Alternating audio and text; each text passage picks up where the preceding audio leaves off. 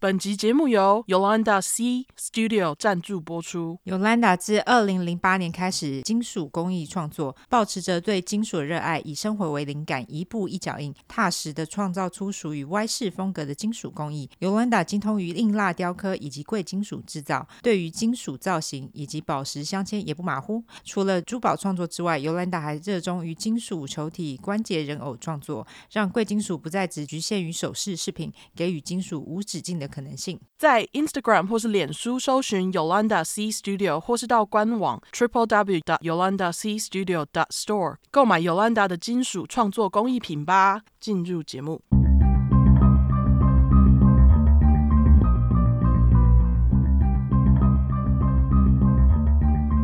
安安安，大家好，我是出快， True Crime 我们是出口真实犯罪感性谈话节目，兼优质英语教学节目，我是 Yolanda。我是 Olive。好，一开始先来谢谢同类吧，没错，我们要先来感谢 PayPal 的抖内，第一个要感谢胡小姐，感谢你的抖内谢。谢。然后另外一个呢，要感谢才刚听到通勤第三小块的王小姐，而且她说她是从第一集开始听的。哦 哦，对对，对这边顺便跟大家讲一下，我们前三集因为有粉块，非常谢谢他帮我们把一些什么爆音啊拿掉了，然后帮我们把音质稍微提升了一点，但就是音质还是没有现在好，但是就是比之前好很多。对对对，就是没有那么阿杂啦。对，如果大家想要重听或者是还没有听过的，你们现在可以试试看。我也有重新就是全部听过，然后而且把一些以前不知道在干嘛超多没剪掉的叠字剪掉， 这超多。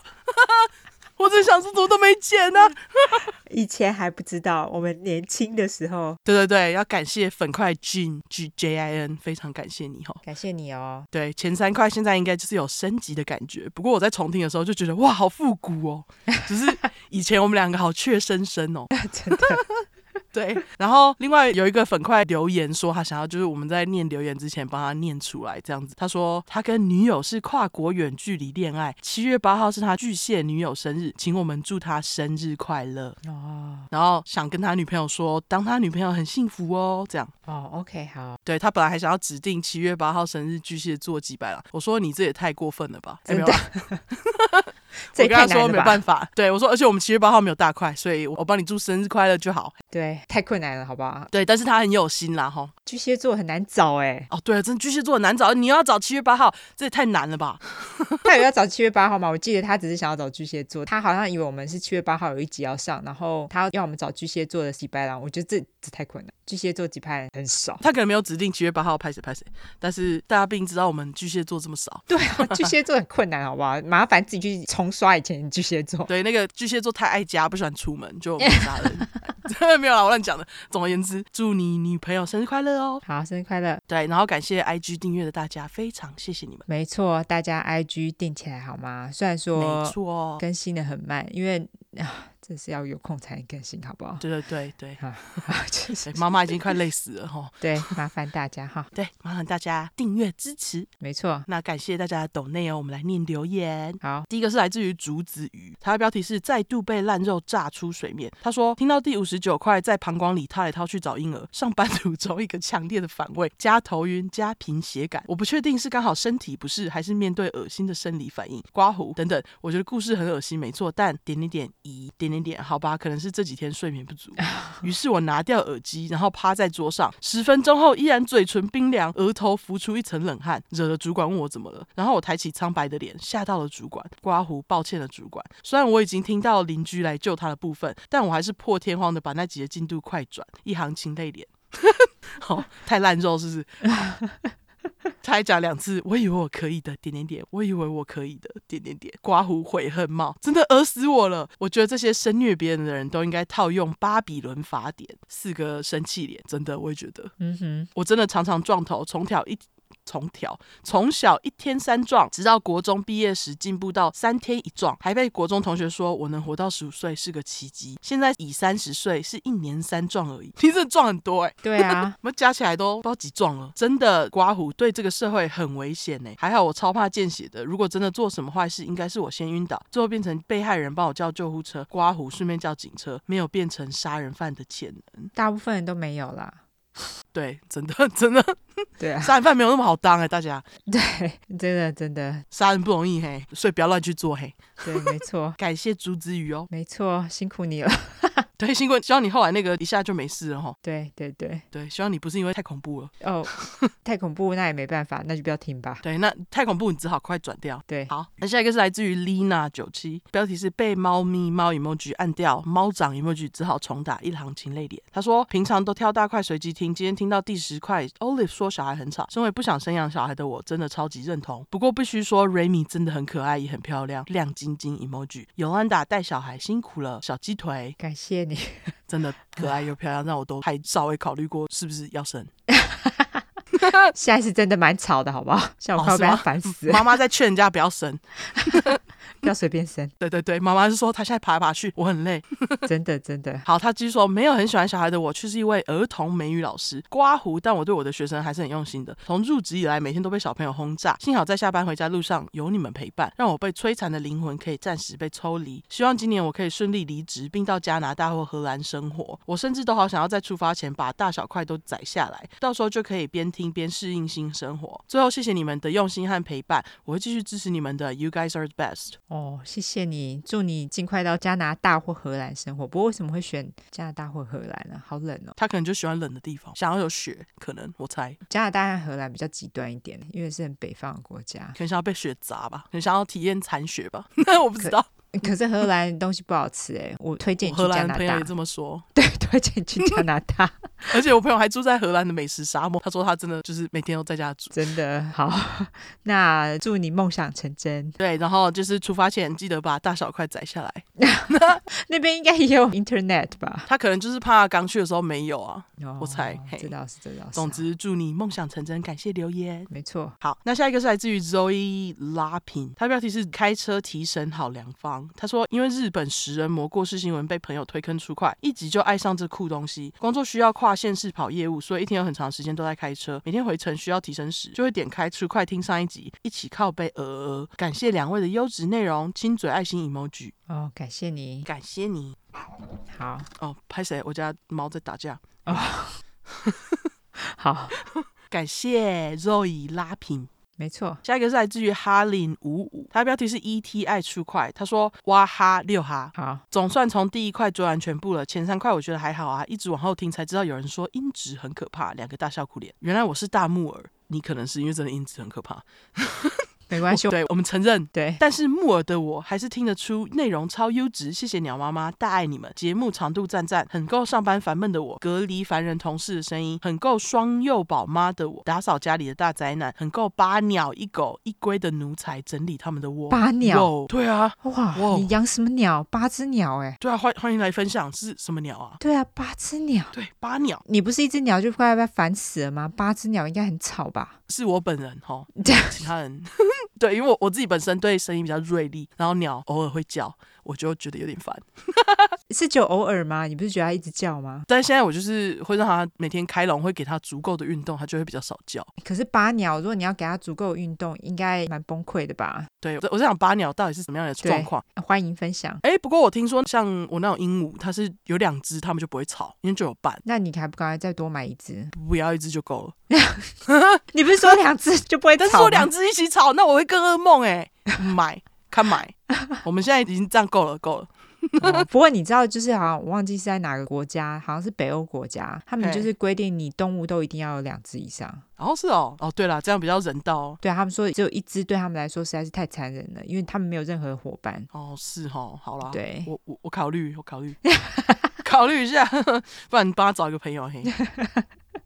哦，对，我还没把它念完，拍谁好？好，他那个最后两句是说还有两句，哎、不是什么什么，还有两句，还有 IG 订阅是真的，还有两句，还有 IG 订阅真的很方便，大家订阅起来，没真的错很，方便，就在那个 Instagram 的首页。对，它有一个订阅钮，按下去就对了，好吗？大家没订阅错起来。哎，一个月才五块美金，好吗？没错，才两杯咖啡，大对家订起来，谢谢。对，不到两个便当的钱就可以不。到两个便当，便当现在很贵，好不好？对啊，不到两个便，不到两个便当，哦，到两个便当拍谁？拍谁不到一个便当的钱。 对，现在样便当很对贵，我跟你讲， 好，对对，拍谁？现在已经没有五十块便当了，是不是？我不知道哎、现在还有吗？重点是五十块便当，现在有人敢吃吗？嗯，可能要看地方吧，可能小地方还是比较俗，我不知道。但是我听说现在台湾物价升很多，就是比起我上次回去你上 次回去是多久以前跟大家讲？ 六年前，所以对，哎，还我还是五年前，对，反正很久了，不是五年前，应该是六年前，，应该是六年前，六年前，应该是你搬到波特兰之前嘛，对不对？对，超久，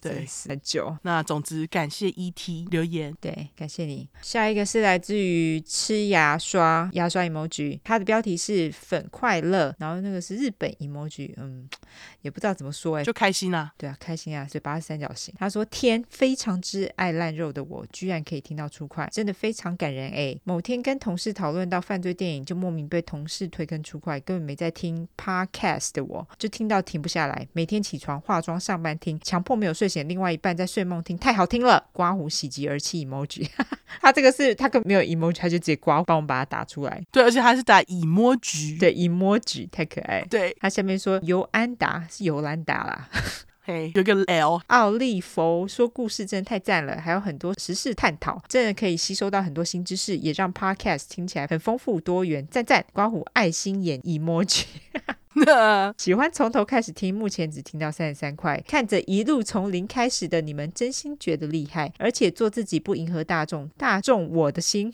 刮胡爱心手势 emoji，已经拉了鹏鹏来入教，我想目前应该可以是蓝色钻石等级刮胡自己讲的， 问号大笑哭脸 emoji。好，可以啊，可以。我们之后好像可以用什么红色钻石、黄色钻石等级耶，是不错哎。 那你要怎么去弄那个等级？说你要拉到几个下限，然后就是黄色钻石。 一个下线什么黑带什么的，不知道。 三个下线蓝色 之类的，嘿哇，那蓝色怎么感觉有点容易啊？没有没有啦，我之后再定，先去问他说他是拉了几个，以他的做标准。 哦 好哦、好，他下一个继续说，希望有朝一日可以听到自己的评论，一直支持你们，希望你们平安健康。Podcast 榜上有名，很多个横线那应该是 emoji，然后 Apple Park 开始显示不出来，然后就变乱码。哦，真假对， ？Apple Podcast 都显示不出来 emoji。我也不知道，但是好，手机有偶尔显示不出来会出现的图案。那非常感谢这个吃牙刷，感谢你，对，感谢你帮我们推坑哈，需要这样子的人。真的下一个是来自于 Chan，然后他是一个弓箭 emoji，他说好听到停不下来，近一个月每天上班都在听一个耳机 emoji，本来有在听的节目全暂停， 流汗 emoji，但目前只听到 EP 四十一，那么棒的节目不留言订阅加五星追踪，真的太可惜了，是不是？真的感谢你哦，Chan，因为他是四月一号留言的，不知道他现在听到哪里了，是哈，应该已经听的差不多了吧？快两个月了，对啊搞不好，而且你每天都听，搞不好你会听到。那下个是来自于杰妈妈吗？杰妈妈吗？ OK，它的标题是有点意思。他说原本晚上哄女儿睡都是看电子小说，但因为眼睛近视雷射手术后想爱护眼睛，所以开始想找东西来听。但几个不是听不下去，就是容易催眠、刮胡，太好入睡，可以在毫无睡意下闭眼三分钟内睡着。身为妈妈不能比孩子早睡啊。好厉害哦！于是早上有点刺激的按键才，先是阿善师，虽然不错，但阿善师的声线我不太喜欢。后来看到出快，看了评论，决定试试。一开始觉得还好，但越听越喜欢。然后发现有放相簿、按键、照片，手贱去看，不看还好，一看胆小我我就开始害怕了。 惊声尖叫 emoji，笑哭脸 emoji，刮胡我很会脑补，但我不是双鱼座，大笑哭脸。每每听案件就忍不住去看看照片，三个流汗脸。出快最吸引我的就是主持人会去探讨凶手的童年，很有故事感，还有主持人的诙谐与幽默。刮胡双鱼座阿丹这一集我笑到不行，可是有时候铺陈故事难免平淡，我就不小心被哄睡了。三个眨眼笑脸，好几次惊醒时凶手都不知道杀到哪了。三个笑哭脸，好啦，少听少惊吓也没损失。三个大笑哭脸，总之我有机会去推坑别人，短短一周成功推坑一个眨眼笑脸。喜欢你们，爱心加油，小鸡腿，感谢你。感谢你妈妈，杰妈妈。真的，我懂，镭射手术时候想要爱护眼睛，我之前也做镭射手术过。是哦，那哎，你花多久复原啊呢、他们那时候就是说，你一个月要戴那个什么护目镜一个月。哦那那时候因为护目镜很丑，所以我就不戴护目镜，我自己去买了一个太阳眼镜。哦，那时候眼睛会蛮干的，但是那时候没有 podcast 真蛮痛苦，而且我每天上班还是重度用眼，因为我是用电脑。哇，哦那你觉得有对你的那个镭射造成影响吗？还是还好？我不知道哎、哦，好好好，好因为 我现对？在的确是有点老花，但是到四十岁大家都老花了吧 哦，真的对啊，所以我就想说应该也是正常。不过就是如果十几年没有近视的生活，觉得蛮好的。好，对，好，那祝你镭射眼睛赶快，已经好了。应该已经好了啦。对，因为他四月留言的，但是我可以了解，就是你镭射之后想要爱护眼睛，我刚开始也是真这的样，我现在已经没有那么爱护了。还是要用。应该说，像我出去我都一定会戴太阳眼镜， 但哦 是现在就比较少戴，现在就懒，你知道吗？就想说，妈，小孩子会一直抓我眼睛，就不要戴了。然后哦他会抓你的眼睛，对，好好啦无，奈妈妈。对，好，那下一个是来自于想除不能除，他那个除是除序的除。好，它的标题是来自二十九块打错一星的吉白狼哦，他现在已经改成五星了。嘿， 对， 很好。他说，因为工作关系变得很少听了，今天听七十七块才听到我的评论被念了，直接大开心庆祝脸。很抱歉我来晚了，笑哭脸已改为五星，出快最棒。O Y 最棒。话说不知道怎么了的小孩让我好紧张。我儿子四岁，个性也蛮怪的，最近一直跟我说要杀同学啊，两个 两个遮脸 emoji，刮胡我的就跳过，那是我打字的习惯啦。然哦后他说他的点点点，OK，嗯，哦，我的点点点哦，我的点点就跳过。好 OK，好，对你刚好跳过，而且我还不懂他说我的就跳过是什么意思。对，他是说点点点，嗯，好，两个亲嘴在心里天啊，他说要杀同学，你要怎么劝呢？这也是好问题。如果你女儿今天这么问你，你要怎么说？ 问他为什么啊？哦，对，为什么你想杀同学啊？对啊，他怎么了？他做了什么？有需要杀吗？ 没有吧？你要怎么杀他？哎，没有，不要问这个，不要问这个，对不起，对不起，对，不能问这个。真的真的不要乱问。对好啦对对那反正感谢大家的留言，好不好？对，希望那个想除不能除，可以 figure out 儿子是怎样。希望你儿子没事，好不好？ 嘿嘿嘿，好，好，那感谢留言哦，大家没错，谢谢大家留言留起来哈。好你有要纠错吗？没有好，那我就来免责声明喽。好，因为我们的主题是在讲有关血腥暴力或性虐待内容，建议有类似创伤或经验的人，还有不喜欢这类题材，你就不要听喽。十五岁以下也不要听哈，妈妈带着也不要。我们会用比较轻松的方式去讲这些故事，但是并不代表不尊重受害者，毕竟案件内容都很沉重，我们都是开杀人犯的玩笑，对于死者会给予绝对的尊重。还有我们的故事就是充满了偏见，因为我们不爽就是会骂人，我们不是媒体或是警察机构，没有义务保持客观中立。要听客观中立故事的，你就转台哈，或者自己去找资料最客观中立的，不要再靠北了。那另外，因为我们住在美国有一段时间了，所以还是会中英文夹杂，毕竟这是翻译的故事。我们还英语教学，优质英语教学节目呢，就是我们。那有玻璃心的人这边给你一个警告，我们逮到机会就说中国的坏话。所以，假使你不喜欢我们讲中国的坏话，就不要听啦。不喜欢听脏话的人，拜托直接关掉，我们就无缘拜拜。另外，如果我们有提到任何加害人有心理疾病的话，并不代表你们有心理疾病就会干这些事情。有很多人有一样的疾病，也是充满正气啊。如果说我们今天骂加害者，并不代表骂所有有相同心理疾病的人，所以大家不要自己对号入座喽。没错，好，那这次是我先骂哈，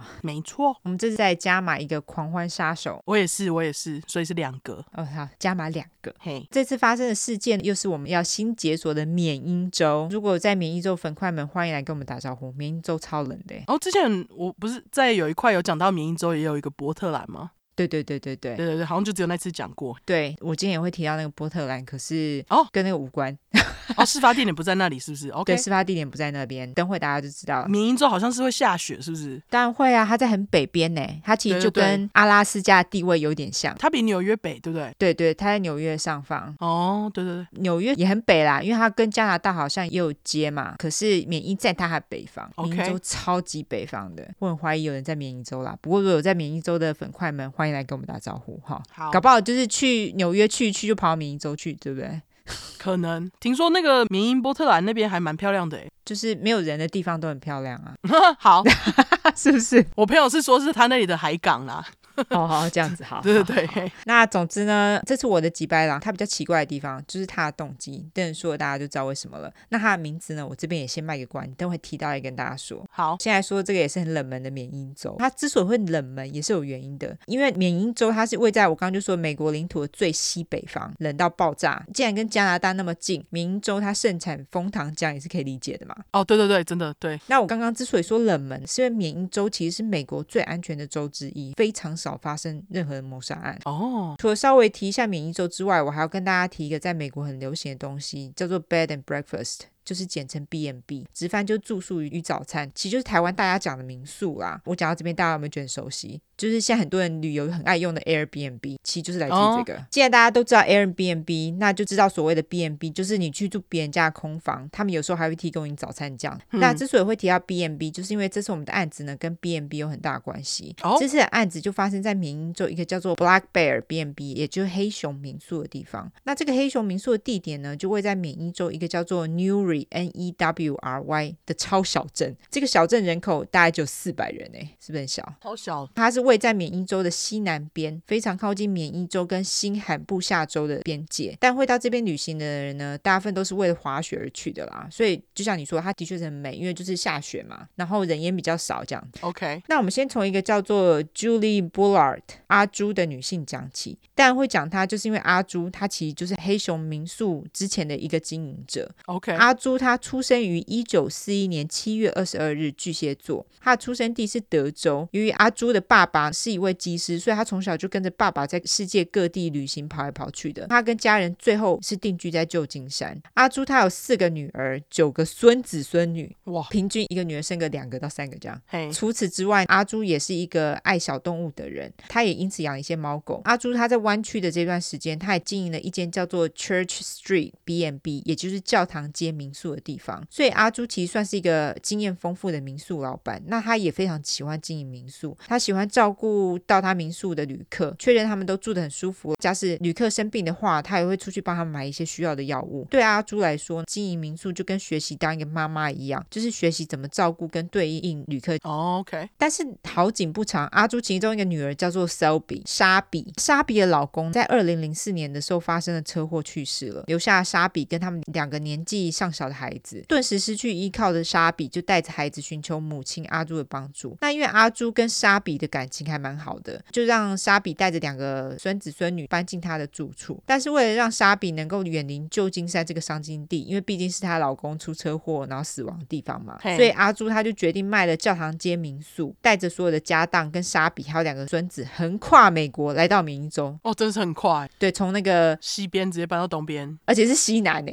搬到东北。他们横跨到了缅因州之后，但到了缅因州，阿朱也是决定做他最擅长做的事，那就是经营民宿。阿朱他就买下了黑熊民宿，跟着哦，莎比还有孙子们一起在缅因州做他们的疗伤之旅。他们当年就搬了吗对他们，二零零四年就搬了。 ？OK，所以我觉得阿朱也是蛮阿莎里的啊啦。真的处理的很快，对，那据说阿朱对于这个新的民宿，其实他非常兴奋。他当然也是用了自己喜欢的方式来装点了黑熊民宿。莎比和两个小孩，他们其实都有自己的住处，他们不是住在黑熊民宿，他们的住处是离黑熊民宿也是蛮近的啦。这样莎比他也可以帮助妈妈经营民宿。这样，莎比在到了缅因州之前，他的工作大致上就是做那个餐厅服务生啦、美甲师，还有眼镜店店员等等。但是到了缅因州不久之后呢，莎比就决定要考房地产经纪人执照，因此也在当地的一间叫做 Apple Tree Realty 苹果树房地产公司找了一份兼差的工作。当然，这份兼差工作的好处就是让莎比有跟八岁的儿子 Elliot 以及十二岁的女儿 Lila 相处的时间。根据其他人的描述，莎比总是脸上带着笑容，在苹果树房地产也是非常积极活跃的一个人。莎比也在苹果树房地产遇到了他一个新的好友，叫做 Cynthia Beeston，那我就叫她星星。好，星星在和莎比成为好友之后呢，他们的两个关系是真的蛮好的，就是几乎每天都会见面。由于星星大了莎比十三岁，所以对莎比来说，其实星星就是像一个大姐姐一样，她非常照顾莎比。星星的生日是一九六三年五月二十九日，双子座，她的出生地是麻州的波士顿。星星她当初是毕业于波士顿的 Fashion School of Design。他的个性非常活泼，喜欢运动。星星也是在最近才拿到了房地产经纪人的执照。他所住的小镇是在 Newry 南方一个叫做 Bethel。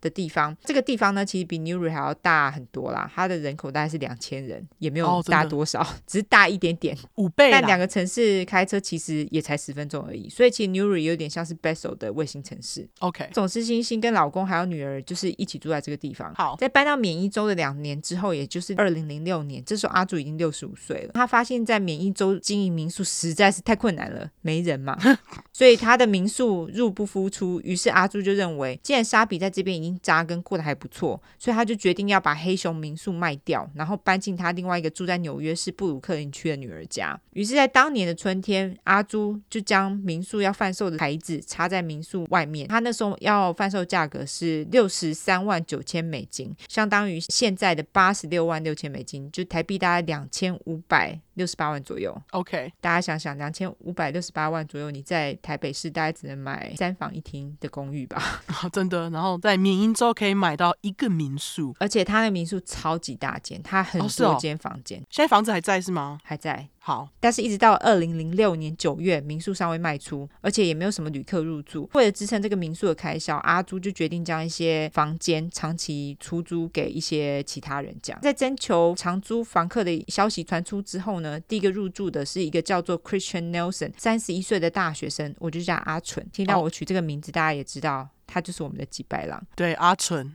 对，阿纯。除此之外呢，还有另外一个叫做 James Jimmy Whitehurst。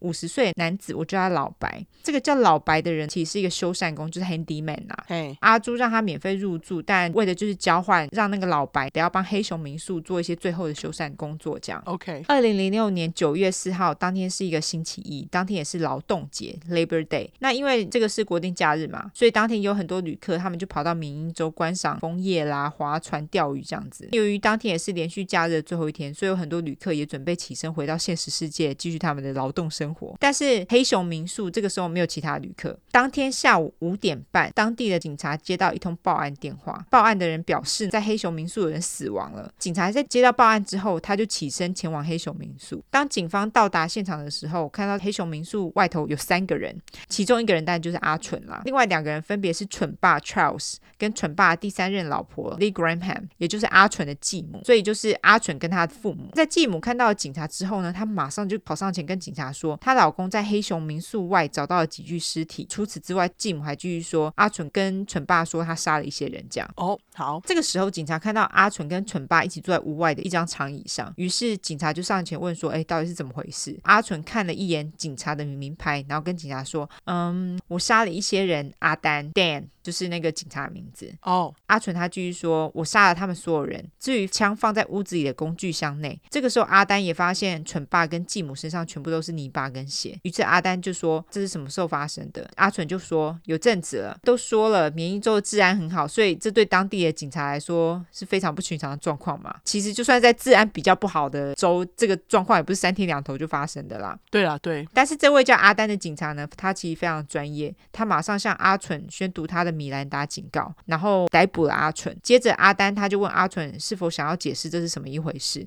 那阿蠢也表示同意。但是这个时候阿蠢却很急白的说，他只会讲一次哦，就是他只想要讲一次到底是发生什么事。所以还要录音就对了。既然阿蠢都只说只讲一次了，阿丹于是决定等那个专门在办谋杀案的刑警到现场之后，再让阿蠢解释到底整个事发经过是怎么样。阿丹于是就让阿蠢铐上了手铐后，戴上了警车后座，什么问题都没有问。为了以防万一，这个时候阿丹也打开了警车上的录影机，以免他突然说了什么。对，这时候蠢爸就把头伸进警车问说：“阿蠢不是应该要先找律师吗？”阿丹这时候也说：“对啊，那是个不错的主意，要不要跟警方谈话也是由阿蠢决定。”这个时候阿蠢还是表示他会跟警方说到底是发生了什么事情。好，由于办理谋杀案的刑警到小镇需要一阵子，这个时候阿丹就问阿蠢说：“现场有人需要帮助的吗？”他之所以会这么问，意思就是说，如果有其他人就是还活着吗？是否还有人还活着？没错。于是阿丹就要蠢爸解释他发现了什么尸体，还有他怎么发现尸体的。这个时候，蠢爸就带着警察阿丹沿着一条血迹来到了民宿所在土地上的一个树丛里。阿丹下面一看，看到了两具被分尸的尸体，这两具尸体看起来都是女性。这两具尸体的旁边有两具到三具狗的尸体。啊，看到了这个景象的阿丹，这时候他想说这到底是什么样的状况，所以他就走回警车，对阿蠢说：“我知道你已经表达了你的权利，你需要征询法律顾问，但是有个问题我必须要先问，就是现场有没有任何一个受害者有可能已经生存下来，并且需要帮助的吗？”他说：“我不想要让任何一个人在那边流血到死。”哇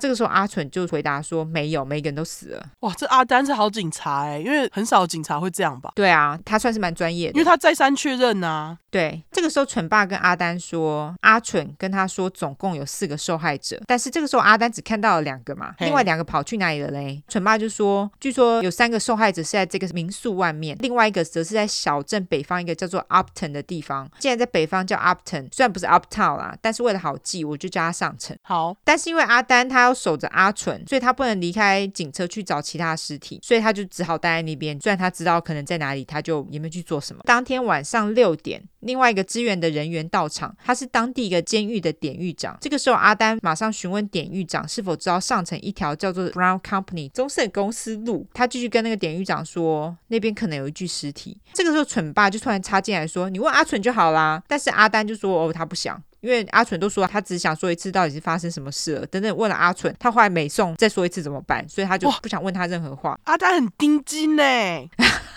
太钉金了吧？对，好，没错。但是现在既然有典狱长看守阿纯，于是阿丹就离开了警车，到黑熊民宿去寻找第三具尸体。阿丹在距离两具已经被找到的女性尸体的约四十五公尺处，也是在黑熊民宿附近哦，他找到了一块帆布，但在帆布下面就是第三具尸体，那是另外一具女性尸体。那这具尸体呢，也已经被分尸了，而且它是直接被分成一半。我不确定到底是上下一半还是左右，我不知道是到底是怎样。不过他们那时候就说已经被分成一半。我猜可能是上下，因为左右比较难。我猜可能也是上下吧，左右好像感觉蛮麻烦的。左右我就是想到那个 Breaking Bad， Breaking Bad 就是那个 Gustavo 干那个要 spoiler，了就是他死的时候那个样子。的那个一半哦嘿哦哦，他那个也只有头被炸掉一半啊，哦，对，好，对对对，没对，身体就没有。头，对，身对体对没对，有。好，分成一半，应该上下嘿。应该是上下了。就在阿丹在寻找第三具尸体的同时，典狱长这个时候也听到阿蠢跟蠢爸说，警察是找不到上层那具尸体的啦，因为我已经把它给烧掉了。因为这个是在典狱长根本就没有询问的情况下，阿蠢就自己跟典狱长说他烧掉尸体了嘛，而且还跟典狱长表示烧掉尸体的地点到底在哪里，就是他根本没有问哦，是他自己讲的。典 OK，狱长也跟阿纯确认方向跟地点，但是除此之外，典狱长也是非常专业，他也没有去询问阿纯其他问题。好，在阿丹他收到报警电话的两个小时之后，也就是当晚七点半，办理谋杀案的刑警们终于出现了。其中一个刑警的名字叫做 Jennifer Kim，我叫她珍珍王。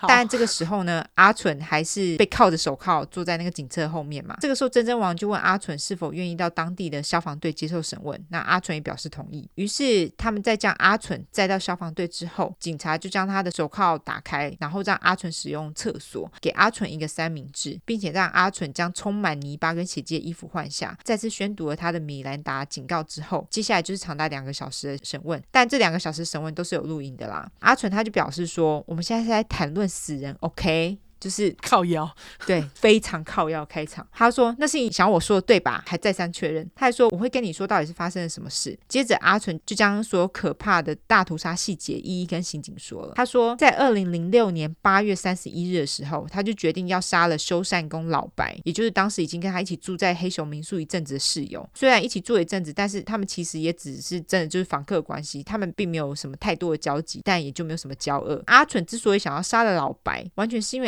阿蠢他早就已经想要杀人，想了好几年了。阿蠢觉得老白其实感觉有点讨人厌，就是他根本也不认识他，他只觉得他感觉有点讨人厌，所以就决定杀了他。问号，超级。接着，阿纯到了当地的枪店买了一把点三八口径手枪以及一些子弹。隔天，也就是九月一号星期五，就是劳动节长假的第一天，也是警察接到电话前三天，阿纯他就邀请老白一起去吃午餐，然后再一起去钓个鱼。当然，阿纯也得跟老白撒谎说他在上层有一间小木屋啦，意思就是说他们钓完鱼之后，也许可以在那个小木屋做个休息的意思。这样，接着两人就一起开着阿纯的车子前往上层。途中，阿纯到 Subway 买了潜艇堡当两人的早餐。我觉得 Subway 当死前的最后一餐其实有点凄凉。哦，真的，不是很好最后一餐。 接着阿纯就载着老白到了上层一个超级偏僻的地方，非常接近新罕布夏州的边际，距离黑熊民宿大概是二十四公里处。然后两人下车，老白这时候拿着自己的拐杖，因为他有点年纪了嘛，五十岁了。对，阿纯则是拿着刚买的枪，但就是他自己有藏好，他也没有把它亮出来给老白看。阿纯就带着老白到了一个没有人烟的林子里面，然后两人一起吃了潜艇堡。接着阿纯就来到了老白的身后，拿出枪来，直接往老白的后脑勺开枪。这也就是我们常说的 execution style。诶，我们有教过这个吗？好像没有不记得，但是复习， 不管怎么样，优质英语教学不知道什么时候要用时间。哦，真的， execution。E X E C U T I O N 就是执行的意思。那 execution style 就是执行枪刑死刑方式的意思，就是说，如果你今天要执行枪刑的话，通常都是从后面嘛，通常这样子一枪就会把人击毙了。但是阿蠢大概是为了确认老白是否死透了，在他往他后脑勺开了一枪之后，又往他的身体开了两枪。当然，可怜的老白就根本连枪都没有看到，就莫名其妙地被杀死了。这样，而且可能那个 Subway 都还没吃完对啊， ，call it，而且我觉得 Subway 真的很凄凉，不是我在讲。真的，因为美国 Subway 有时候蛮不新鲜的，不好吃。而且它很小颗哎、如果你有去其他的地方买那个潜艇堡的话，我觉得 Subway 潜艇堡超小颗的。哦，真的。不过他们可能是吃那个 foot long，哦，你是说一整根这样，对，一整根有两块的，我不知道，但是很不管怎么样都很还是凄凉。很凉。对 对， 在这之后呢，阿纯就决定将老白的尸体就是直接留在原地，然后若无其事的开车回到黑熊民宿，而且他当晚还到他打工的地方继续工作。他当时的工作是在一间旅馆里面当厨师。隔天。九月二号，阿纯回到上层杀了老白的地方。那时候老白的尸体还在那边，毕竟没有什么人烟，所以其实尸体也没有什么被动。他那个时候就决定将老白的尸体也埋了。但是跟多数的杀人犯一样，他们就是懒，发现干挖一个坟墓怎么那么累，还那么花时间，腰都要断 了。于是懒惰的阿纯就决定把老白的尸体给烧了就好了。所以阿纯就将汽油浇到老白的尸体上，就开始焚烧老白。在这期间，阿纯为了加速尸体焚烧的速度，他也边烧尸体边分尸。啊，你知道 OK 边烧尸体边分尸，其实还蛮好分尸的，因为就像是你知道肉煮过之后，哦，肉比较好切，是不是？对干，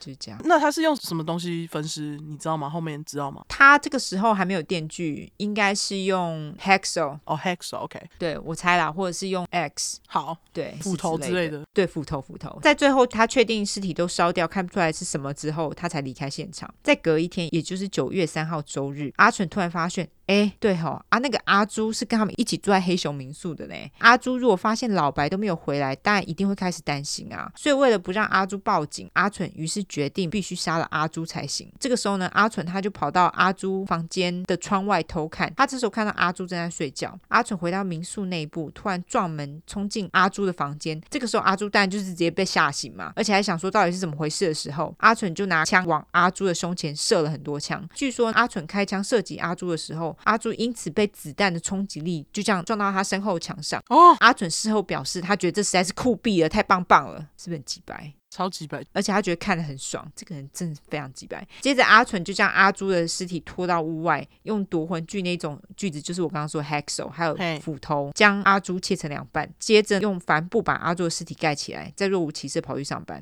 我不知道为什么要切成两半呢、我也真不不知懂道欸哎、我想说他是为了要看起来比较短一点嘛，我不确定。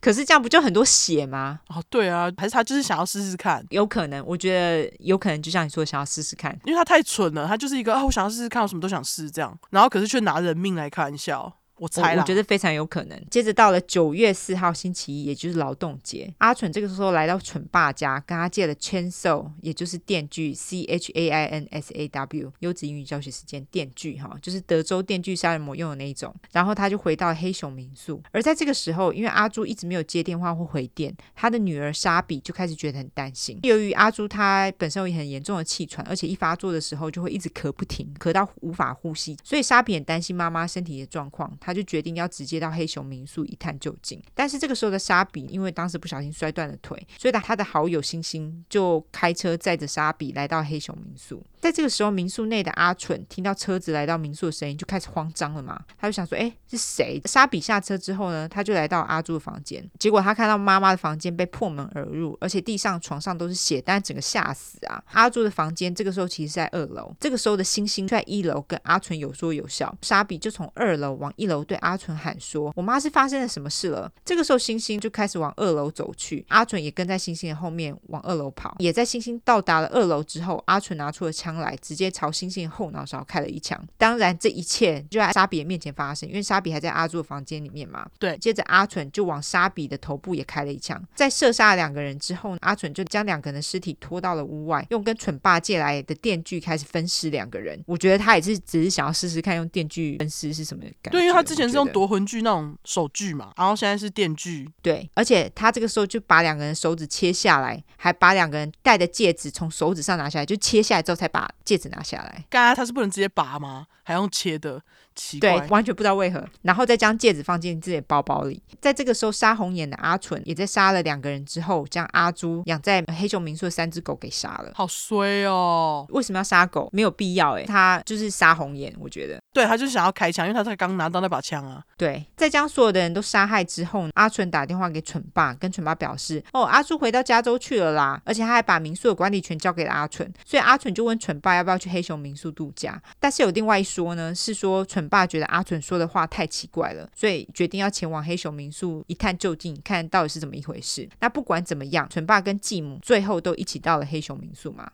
蠢爸跟继母在九月四号当天下午将近五点半的时候到达了黑熊民宿。在他们下车前，他们就已经看到在黑熊民宿外面有一条很长又很新鲜的血迹，看起来就是刚流完血这样。嘿，蠢爸这时候也沿着血迹到了黑熊民宿的后方，找到了两具女人的尸体，也就是星星跟莎比的尸体。于是蠢爸就开始质问阿蠢到底怎么一回事。这个时候继母也赶紧打电话报警。 OK，据说继母其实打了两通电话报警，第一通继母是说她老公看到尸体，她认为她儿子应该是杀了这些人凶手。接着她又打了另外一通电话表示说没啦，不止这两具尸体，她说她是谋杀了四个人，在这个土地上还有另外一具尸体，然后在上层还有另外一具这样。 OK，他就跟警察表示了这些事情。在阿纯说他杀了四个人的过程之后，他就带着警方到上层去找被他烧烂的老白的尸体，但那就已经变成一堆火堆。那用肉眼其实是很难辨别出曾经有人在那边烧一具尸体。 OK，但是经过检验人员检视之后，也确认那堆火堆里面有人类尸体的残骸。接着，警方也开始搜索阿纯的车子以及黑熊民宿内外周围。警方也发现阿纯用来犯案的枪支，他也发现了子弹还有弹壳、女人的首饰，还有人骨碎片。当然，也找出了三具女人的尸体。在这段期间，贩售民宿的牌子仍然挂在民宿外面呢。哦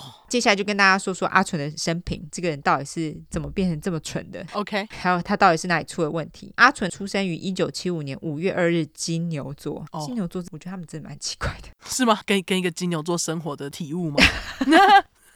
我是说金牛座那几白狼，他们不是吃人就是哦，真的 耶，杀人毫无动机，对啊，他们真的嗯不是很奇怪吗？好好好，总之，阿纯他的出生地就是在缅因州。据说阿纯跟他妹妹的童年不是太平静。一九八零年，阿纯才五岁的时候，他父母就离婚了。当然，在父母离婚后，就开始争夺他们兄妹俩的抚养权嘛。这个好像是必备，就是父母离婚，不管你到底想不想要小孩，就是一定要争一下这样子。嘿，感觉是为了争一口气。 兄妹俩也必须接受他们父母二人来来去去的婚姻。蠢爸这个时候也利用蠢妈，因为在情绪上的不稳定，还有他后来的交往对象是一个罪犯，他后来交往对象曾经犯下什么强盗啊、抢劫等等的罪，所以经常坐牢啦。 OK，也在一九八二年的时候，因为蠢妈的精神状况极度不稳定，法院就将兄妹俩判给了蠢爸。所以他们从此之后就是跟蠢爸一起生活。一九九一年，阿蠢从 Mountain Blue High School 蓝山高中毕业，也在这个时候，蠢爸跟第三任老婆结婚，也就是那个报警的继母。哦 OK，接着，阿蠢在二零零一年到二零零四年间上了缅因州立大学，主修英语文学。但是由于阿蠢他上课常常爱上不上，然后出勤记录也不是很好，所以也因此没有拿到学位。据说在这个时候的阿蠢呢，也有酗酒的问题。他这个时候也在某个其他的餐厅当过厨师，但是没有做多久就被革职了，原因不明。我猜应该是跟酗酒有关。嗯，阿蠢在犯下这起大屠杀之前，他唯一的犯罪记录就一笔。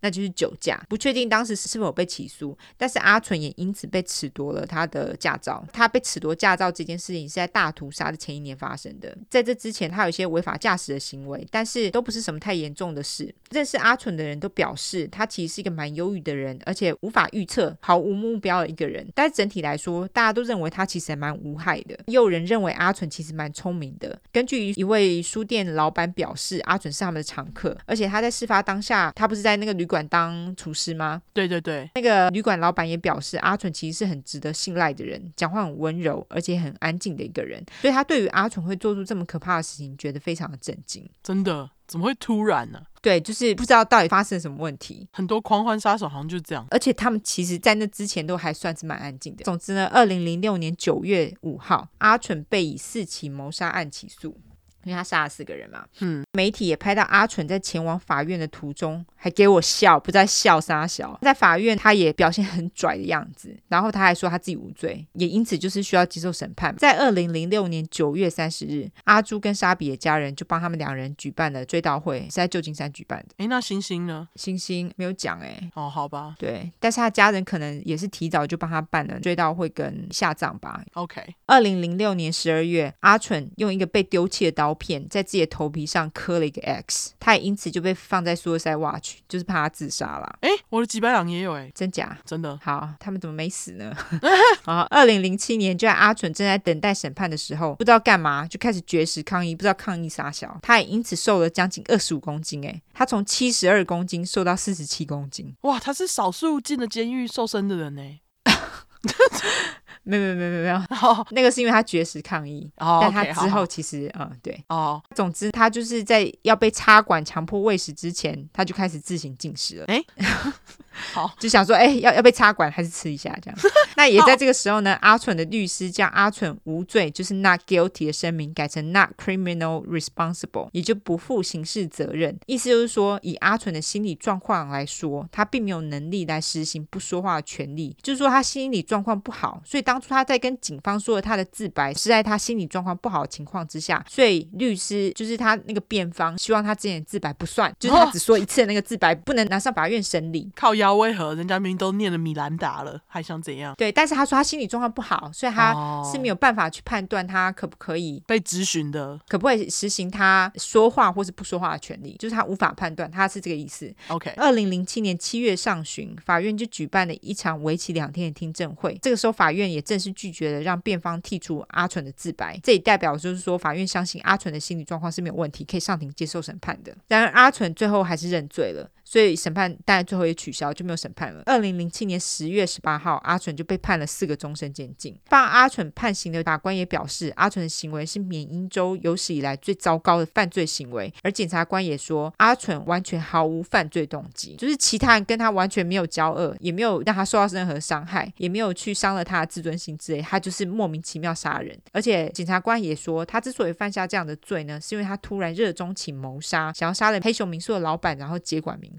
嗯，至于沙比十岁的儿子，也写下一篇受害者家属自白书。他表示，他的生活在他和姐姐在失去了爸爸之后，不是搬到缅因州去吗？对。结果搬到缅因州又失去了妈妈跟阿嬷。哦，他写说，他生活受到什么样很大的转变，这一定的嘛。嗯，所有的家人只剩下姐姐了。在二零零九年，黑熊民宿的新老板申请要将民宿改成普通公寓，因为在谋杀事件发生之后，根本就没有人要来住这个民宿了。那会有人想要住这公寓吗、哦我不知道、欸，他好像要改建啦。 o k OK 所谓的改建不是整个打掉改建，是它的内部整个装潢改建这哦样。 OK OK，我有去查它这个民宿，它的外表看起来是一样，哦，所以应该是只有内部把它整个大改建，因为它本来是很多个房间嘛，那它现在对就是把它改成四间公寓这样。哦，现在阿纯当然现在还是在缅因州的监狱当中，他也从来没有对自己的行为表示过后悔。据说阿纯他所犯下的杀人罪呢，是缅因州十四年以来死最多人的事件。前一个事件呢是在缅因州，就是你刚刚说的那个缅因州的波特兰城所发生的一起纵火案。真的毫无关系。 对，真毫无关系。好好好，那次纵火案死了人是超过四个人，我不知道哎、或者是就是四个人，四个左右，我猜好啦。那总之他就是很急白一个人，而且他其实你说他唯一瘦，没有没有没有，他现在也不瘦啊，也没有很胖，但是也不瘦。哦，对，没有，因为你看他七十二掉到四十七，你看我们以前前几个都胖到不 行。 对啊真，的，总之他就是一个非常急掰，然后不知道为什么要杀人的人。因为听说他好像是从呃上大学开始，就是二十七岁左右，突然不知道为什么突然开始幻想自己可以杀人这样。哦哦，没关系，我们有就是有这种人。我等一下要讲的也是一个不知道为什么要杀人的人。嘿，好，那就对这样，晚安好。，晚安。本集节目由 Olive Light 的软东西艺术品赞助播出。没错，赞助商很耳熟，因为就是我自己。这些软东西艺术品呢，就是我做的。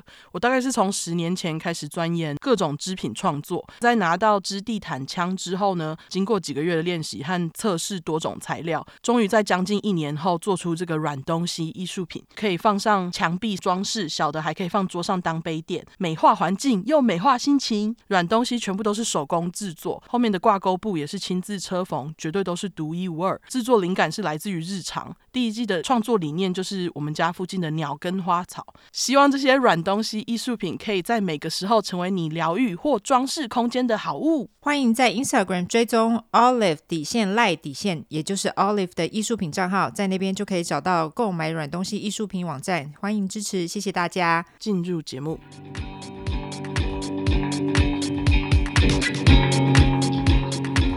那这次我要讲的几伴郎，就像刚刚说的，我也是要讲狂欢杀手 （Spree Killer）。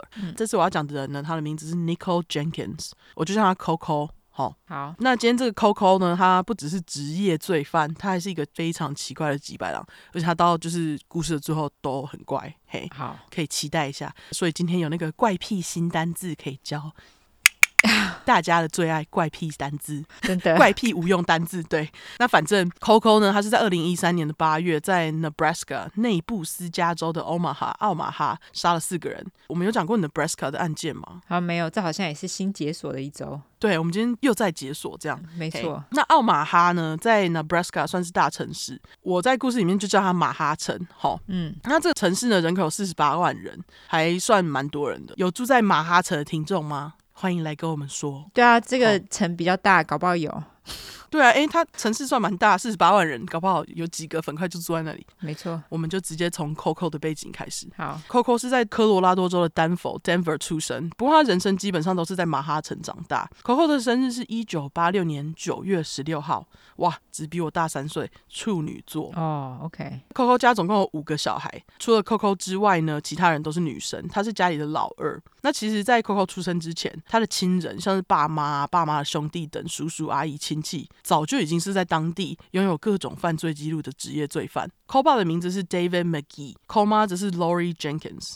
那其实呢，Co 妈的血脉是来自一个在 Nebraska 原本非常有名的原住民部落族长 Levi Levering。那结果呢，就是从这个原住民部落族长的鹅开始偷东西，后代继续把犯罪发扬光大，这样子。他们不止酒醉、驾车、抢劫、偷东西，忽视小孩，整个样样来。嗯，那根据资料，当地政府从 Co 妈的这个大家族当中呢，带走了至少二十个小孩。哦，为嘿何？哦，就是因为他们偷东西吗？没有，就是可能家里环境不适合小孩什么的。哦，还有一个资料说呢，从一九七九年开始到 Coco 犯罪的当时，他们亲戚之间呢，总共哦，就是全部加起来的那种小罪，就什么酒醉、驾车、抢劫等等的小罪，就高达六百多件，哦所有的亲戚当中。哦，对，所以他们就是一个犯罪家族这样子，所以他们家家人的犯罪史要认真讲讲不完。那当然，Coco 跟几个姐妹就是这样看着这群长辈罪犯们长大，当然有样学样就是很正常的事。那在我们讲过的几百狼当中，Coco 绝对是可以被归类在被后天影响而开始犯罪的罪犯。嗯，是说我会在叙述栏放一个连接，是 Coco 家人的详细的 family tree，就是族谱表。它下面还有写每个各自的犯罪记录，有兴趣认识他们家犯罪家族的人可以去看。 OK，对，那总之在抠爸遇到抠妈之前呢，他其实曾经在一九七八年被指控 manslaughter，不过最后指控是被驳回。 manslaughter 是是什么？ manslaughter 是一级谋杀，诶，二级谋杀，拍谁拍谁？二级谋杀吧？对啊，对对，二级谋杀，对对对。嗯，不过最后这个指控是被驳回。那我不确定抠爸是在几岁遇到抠妈，不过他们之间是相差十五岁哦。那抠妈是在十六岁时候生下大女儿，抠爸当时就是三十一岁，年纪差超多。嗯，而且据说在抠妈怀孕的时候，抠爸还会打怀孕的抠妈、欸，哦，就是抠妈有个水小就未成年就怀孕，居然还被打。嗯，说到那个未成年，让我想到最近有一个用那个什么恋爱脑来美化自己强迫未成年性交的人，嘿，嗯然后道歉文下面还一堆人跟他说加油，我真的看不懂。嘿，对，对，只能说就是最近出来讲自己遇到恶心事的人都辛苦了。嘿，嗯，那回到故事哈，小孩出生之后呢，抠爸也是没有要帮忙的意思，真的是废物。所以在小孩的成长过程中，抠爸其实很少在家，抠妈就只得自己把小孩抚养长大。可是啊，抠爸虽然都已经很少在家，可他一回家，他就要跟抠妈吵架，吵到后来呢，就是双方动手打架这样子。嗯那在法庭记录当中，抠爸抠妈呢，他们也有对彼此的限制令，只是我不确定是在小孩子几岁的时候。那据说有一次，四岁的 Coco 还得在爸妈打完架，帮忙清理留在地上的血迹，就是 Colin 根本没有童年这样子。嗯，那当然，这件事情对 Coco 也造成不小的创伤，是直到事发后，他还特别提到这件事情。哦当然，在这样的罪犯家庭长大，枪对 Coco 来讲其实见怪不怪啦。所以他就在一九九三年七岁的时候，带着点二五口径手枪去上课，跟同学说：“哎、你看我枪很大支。”嗯，没有啊，这是我想象的台词，我不知道他跟同学说什么，但他就是带枪去学校，同学跟老师当然吓死报警啊。那这起事件呢，其实也算是 Coco 职业罪犯人生的开端。嗯，不过呢，七岁小孩枪随手可得，不难想象家里环境对小孩来讲其实蛮不安全的。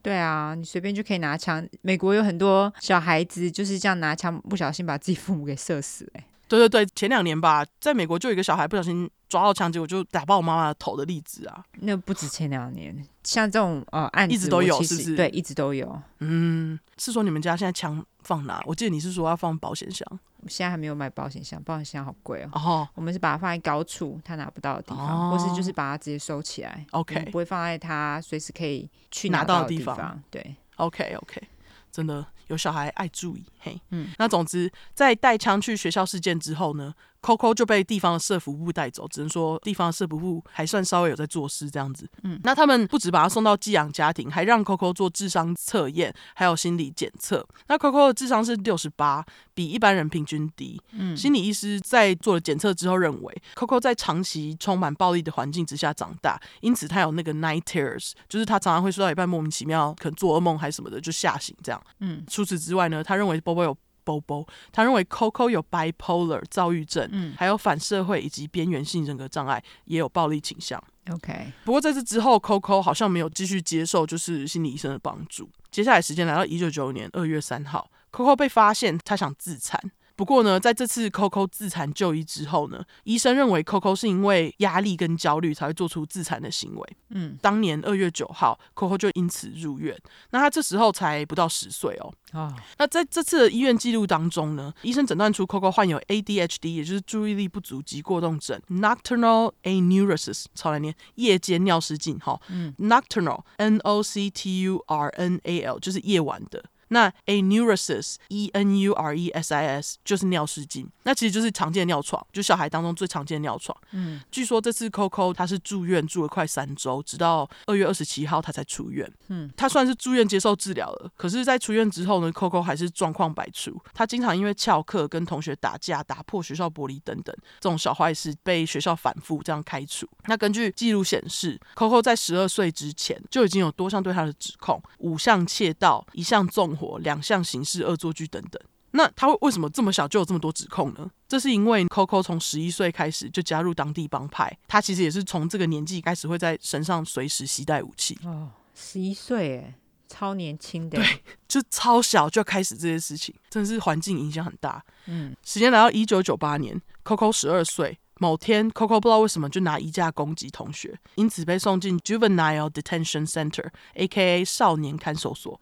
那没待几天呢，Coco 又被送回抠妈家。我不确定是为什么没有送回寄养家庭，但是我猜可能就是没有寄养家庭想收他，因为他一直闹事嘛。嗯，总之，Coco 再回家没几天，就因为持刀攻击人被送回看守所。嗯，隔年，Coco 又再次被送进医院。那这是因为他用毒品，所以就是被强制送医戒毒。哈。他已经要被强制送医戒毒哎，所以他这时候是已经青少年，大概十三岁左右，十三十四岁。，对，十三岁，对。但是我想说，他身边这么多罪犯，他这么小开始使用，好像也可以理解，因为很容易可以拿到嘛。嗯总之，根据记录显示，Coco 在十二岁到十七岁这段期间，除了刚刚讲的那些指控，他还有七项指控，包括纵火、袭击、窃盗跟习惯性离家出走等罪。Coco 的成长过程呢，他基本上就是在看守所、家里跟拘留中心等辗转。高一开学不久，Coco 从此不去学校上课，他就是天天没事干，就是犯个小罪这样。二零零三年，十七岁的 Coco 因为两次连续持枪在路上抢劫，加上之前丰富的犯罪记录，这次呢，他就被以成年人的规格判刑。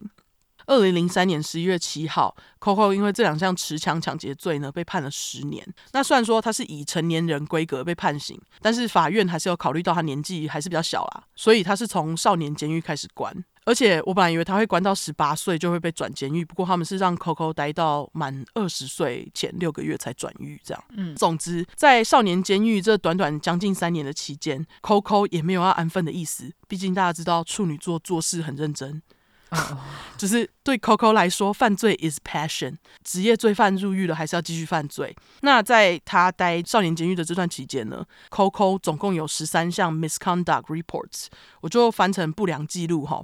嗯，他除了会攻击其他囚犯，还会攻击狱警，甚至还在监狱里面发起了一两场暴动。事后呢，Coco 就因为这十三起不良记录刑期再加十年，就是总共要关二十这样。Coco 嗯也因此被送去做心理评估，可是结果出来就是没有结论。因为当时的心理医生认为，Coco 在做评估的过程当中并没有诚实，而是以心理医生想看的样子去呈现自己的状态，所以就导致评估无效啦。嗯，二零零六年二月二十五号，Coco 被正式转到普通成人监狱。刚开始，Coco 还跟监狱医生说：“哦，他在少年监狱期间都很好，没事啊，他就是没有什么心理健康方面的困扰。”不过呢，在他关进去不到一年，二零零七年一月的时候，Coco 就因为跟其他囚犯打架被关进单监。结果 Coco 也被关进去不久，就不知道是因为被关到发疯，还是太寂寞，终于可以诚实面对自己，开始跟警卫说他要看心理医生，因为 Coco 认为自己有重度忧郁，有愤怒和悲伤的想法，sickness inside。他说他的内部生病了，这样。于是呢，没关多久，Coco 就被从单间放出来，还被带去做心理智商，这样子。嗯，那跟心理医生谈完，他就跟医生说他好很多。可是呢，在接下来的八个月，Coco 又参加了两起跟帮派有关的监狱斗殴事件。当然，监狱方面就想说 Coco 是怎样，不是跟心理医生说好很多了吗？怎么又乱搞？接着呢，他们又在二零零七年十月把他送去做治伤。那那次呢，Coco 告诉心理医生，要是他出狱的话，他想要去杀人，因为他自己从这个时候开始呢，就会听到蛇神 Apophis 阿波菲斯的声音。现在越来越频繁，蛇神一直叫他去杀人。那这个蛇神呢，其实就是等一下犯案的时候，Coco 一直讲的借口，就是说是蛇神叫我去杀人的这样。好、嗯，优质解释蛇神时间，蛇神 Apophis A P O P H I S，维基百科翻译是阿波菲斯，我就直接叫他蛇神。他是古埃及神话中的神之一，在壁画中通常是以巨蛇的形象出现。不过有时候呢，阿波菲斯也会被画成鳄鱼。那蛇神被认为是破坏、混沌跟黑暗的化身，他是太阳神 Ra，就是拉和真理跟正义女神玛雅特的敌人。不过在神话当中呢，蛇神是以太阳神的脐带变化而成的，而这在埃及神学当中表明了所谓的恶是个人跟虚无斗争的结果。因为就是从太阳神自己产生出来的嘛，嗯，那总之，据说在太阳神跟蛇神战争的时候呢，蛇神必须在太阳出来的时候躺在地平线以下，在太阳下山之后或黎明之前才会行动。就是在黑暗的时候行动就对了。对对对对对。那在蛇神移动的时候呢，就会有地震。后来呢，在一项记载当中，最后太阳神是把自己化身成一只大猫，然后就打败了蛇神。所以这意这思样就是没有地震 了吗对，好像是这样。 ？OK，那总之，对，有空位我再放那个照片，它那个画面是一只大猫把蛇抓出血这样子。 OK，嘿，总之蛇神介绍就到这边。我觉得它化身成猫还是蛮好笑的。我看到那个猫，我觉得哎，好，我要讲这个故事。嘿， OK，对，反正这个蛇神就是 Coco 到很后来都一直会听到的声音。好、那心理医生听到 Coco 这样跟他讲，他就对他做了心理评估，评估里面就指出 Coco 患有思觉失调症跟 PTSD。在这次诊断过后呢，Coco 每几个月就会被定期送去看心理医师。结果有次医生帮他开药，他又不吃，那是看屁啊！而且 Coco 在后来几次去看心理医生的时候，都还会持续提到说，哦，他不要是出狱了，他就想要去杀人。可是过了一个月，这时期关于 Coco 的记录居然变成认为 Coco 并没有精神方面的问题，而且似乎已经好好的融入其他囚犯。他们应该只是想要赶快把他弄出狱，觉得这个人很麻烦吧？我我猜可能是这样， 就是记录突然变好了这样。结果呢，就在这个好记录出来没多久，狱警又在 Coco 身上发现他自制的武器，他是用牙刷、尾巴磨的超尖这样子。哦，OK，对，然后他们找到 Coco 身上的武器之后呢，Coco 又被抓去关单间。那基本上他在这个普通监狱的时间，有六十 percent 的时间都是在单间里面度过的，因为他就是一直闹事。嗯，接着呢，Coco 开始又会跟心理医生说，蛇神叫他去杀人，不管是男人、女人，甚至是小孩，通通都要杀。杀死之后呢，Coco 就要吃他们的心脏。那心理医生听到他就是要 cannibalism，他要吃人。再一次在二零零九年九月帮 Coco 开药，表示请吃药，你真的太疯了这样。那 Coco 这次虽然有吃，也说自己吃药之后呢，有比较少听到蛇神跟他讲话。可是他吃了三个月之后又甩他也不吃，不知道为什么。嗯，同时期 Coco 因为外婆过世，暂时可以出狱回家参加丧礼，结果他就试图趁这个机会逃跑哦。这种人就不要让他出去参加什么丧礼的吧？对，但是他们其实有狱警陪他去参加丧礼，哦，但是他们没想到这 Coco 真的是啼笑，攻击狱警之后就跑。哦对，不过还好他没有成功，最后还是有被送回监狱。当心理医生问 Coco 说他为什么要这么做的时候，Coco 只表示蛇神叫我做我就得做，我没有选择啦。哦，医生听完只觉得 Coco 只是试图在用自己的诊断逃避自己刚刚逃狱还有揍狱警这两项罪行，这样子基本上就是假装没用啦。嗯，所以呢，Coco 就被暂时转移到另外一间监狱等待惩处。我不确定为什么还要转狱，不过呢，在 Coco 转狱的期间，他又再次被送去做精神评估。而在这次的诊断当中，医生认为 Coco 有 schizoaffective disorder，有够长，是 H C H I Z O A F F E C T I V E。然后 disorder 哈，嗯维基百科的翻译是分裂情感性障碍，有更好的翻译欢迎来跟我说。好，嗯那根据维基百科，分裂情感性障碍是一种包括失觉失调症跟 mood disorder 情绪失调症的综合症状，而在 Coco 的例子上，它是 schizoaffective versus bipolar disorder，就是包含思觉失调症跟躁郁症的组合。除此之外呢，Coco 还有妄想跟严重的创伤症候群 PTSD。医生还认为 Coco 可能有 DID 解离性身份障碍，也就是最为人知的多重人格障碍。嗯，那关于多重人格障碍的案子呢，我们之前有在四十九块讲过，欢迎去听。没错，总之，我就是把 Coco 的诊断跟大家说，大家就可以知道他当时的精神状况是非常非常需要帮助的。他真的就是整个人就是精神疾病的结合综合体，哎，真的是不是就全部都在他身上啊？对啊，他这种人真的是不能放出来。又又是一个犯罪的人，对啊，放出来感觉就不 OK 啊，对啊，二零一一年七月，Coco 就被转回原本的监狱。我不确定企图逃狱跟攻击最后他们是怎样的处罚，我没有找到资料哈。不过我猜应该就是关单监，因为 Coco 在被送回原本的监狱之后，他就被关到单监关了两年呢、欸直到他出狱。哈，对他就是关在里面没有出来。那他也因为被关单间，不太能接受精神治疗。为什么？我不太清楚为什么，因为他在被关的这两年期间，他其实很少看医生哼。然后他也多次表示自己需要心理医生，因为他都睡不好。 OK，在被关了几年之后呢，Coco 居然开始会对着自己的脸自残。他是割脸，哎、跟你那个割头一样、诶呃，我那是割头皮耶，他不是割，哦，割头皮，他不是割头皮， 对，但他是割脸，很接近头皮，他脸真的是到处都是伤。如果有在 Instagram 看到 Coco 的大头照，就可以看到他脸上的伤疤，然后他脸上也是有刺青这样子，嗯大多都是 prison tattoo，就是监狱刺青。而且据说他有一个刺青，他原本想要刺六六六，就是撒旦的意思，结果他好像是自己对着镜子刺，结果刺完变成九九九。嘿，也是蛮幽默的。 ，OK，对我找到那资料觉得超好笑，我是没有找到图啦，我找到图再贴。嗯嘿只能说 Coco 他真的是应该是关单间真的是关到疯了，因为他除了对着脸自残之外，他居然还开始喝 尿。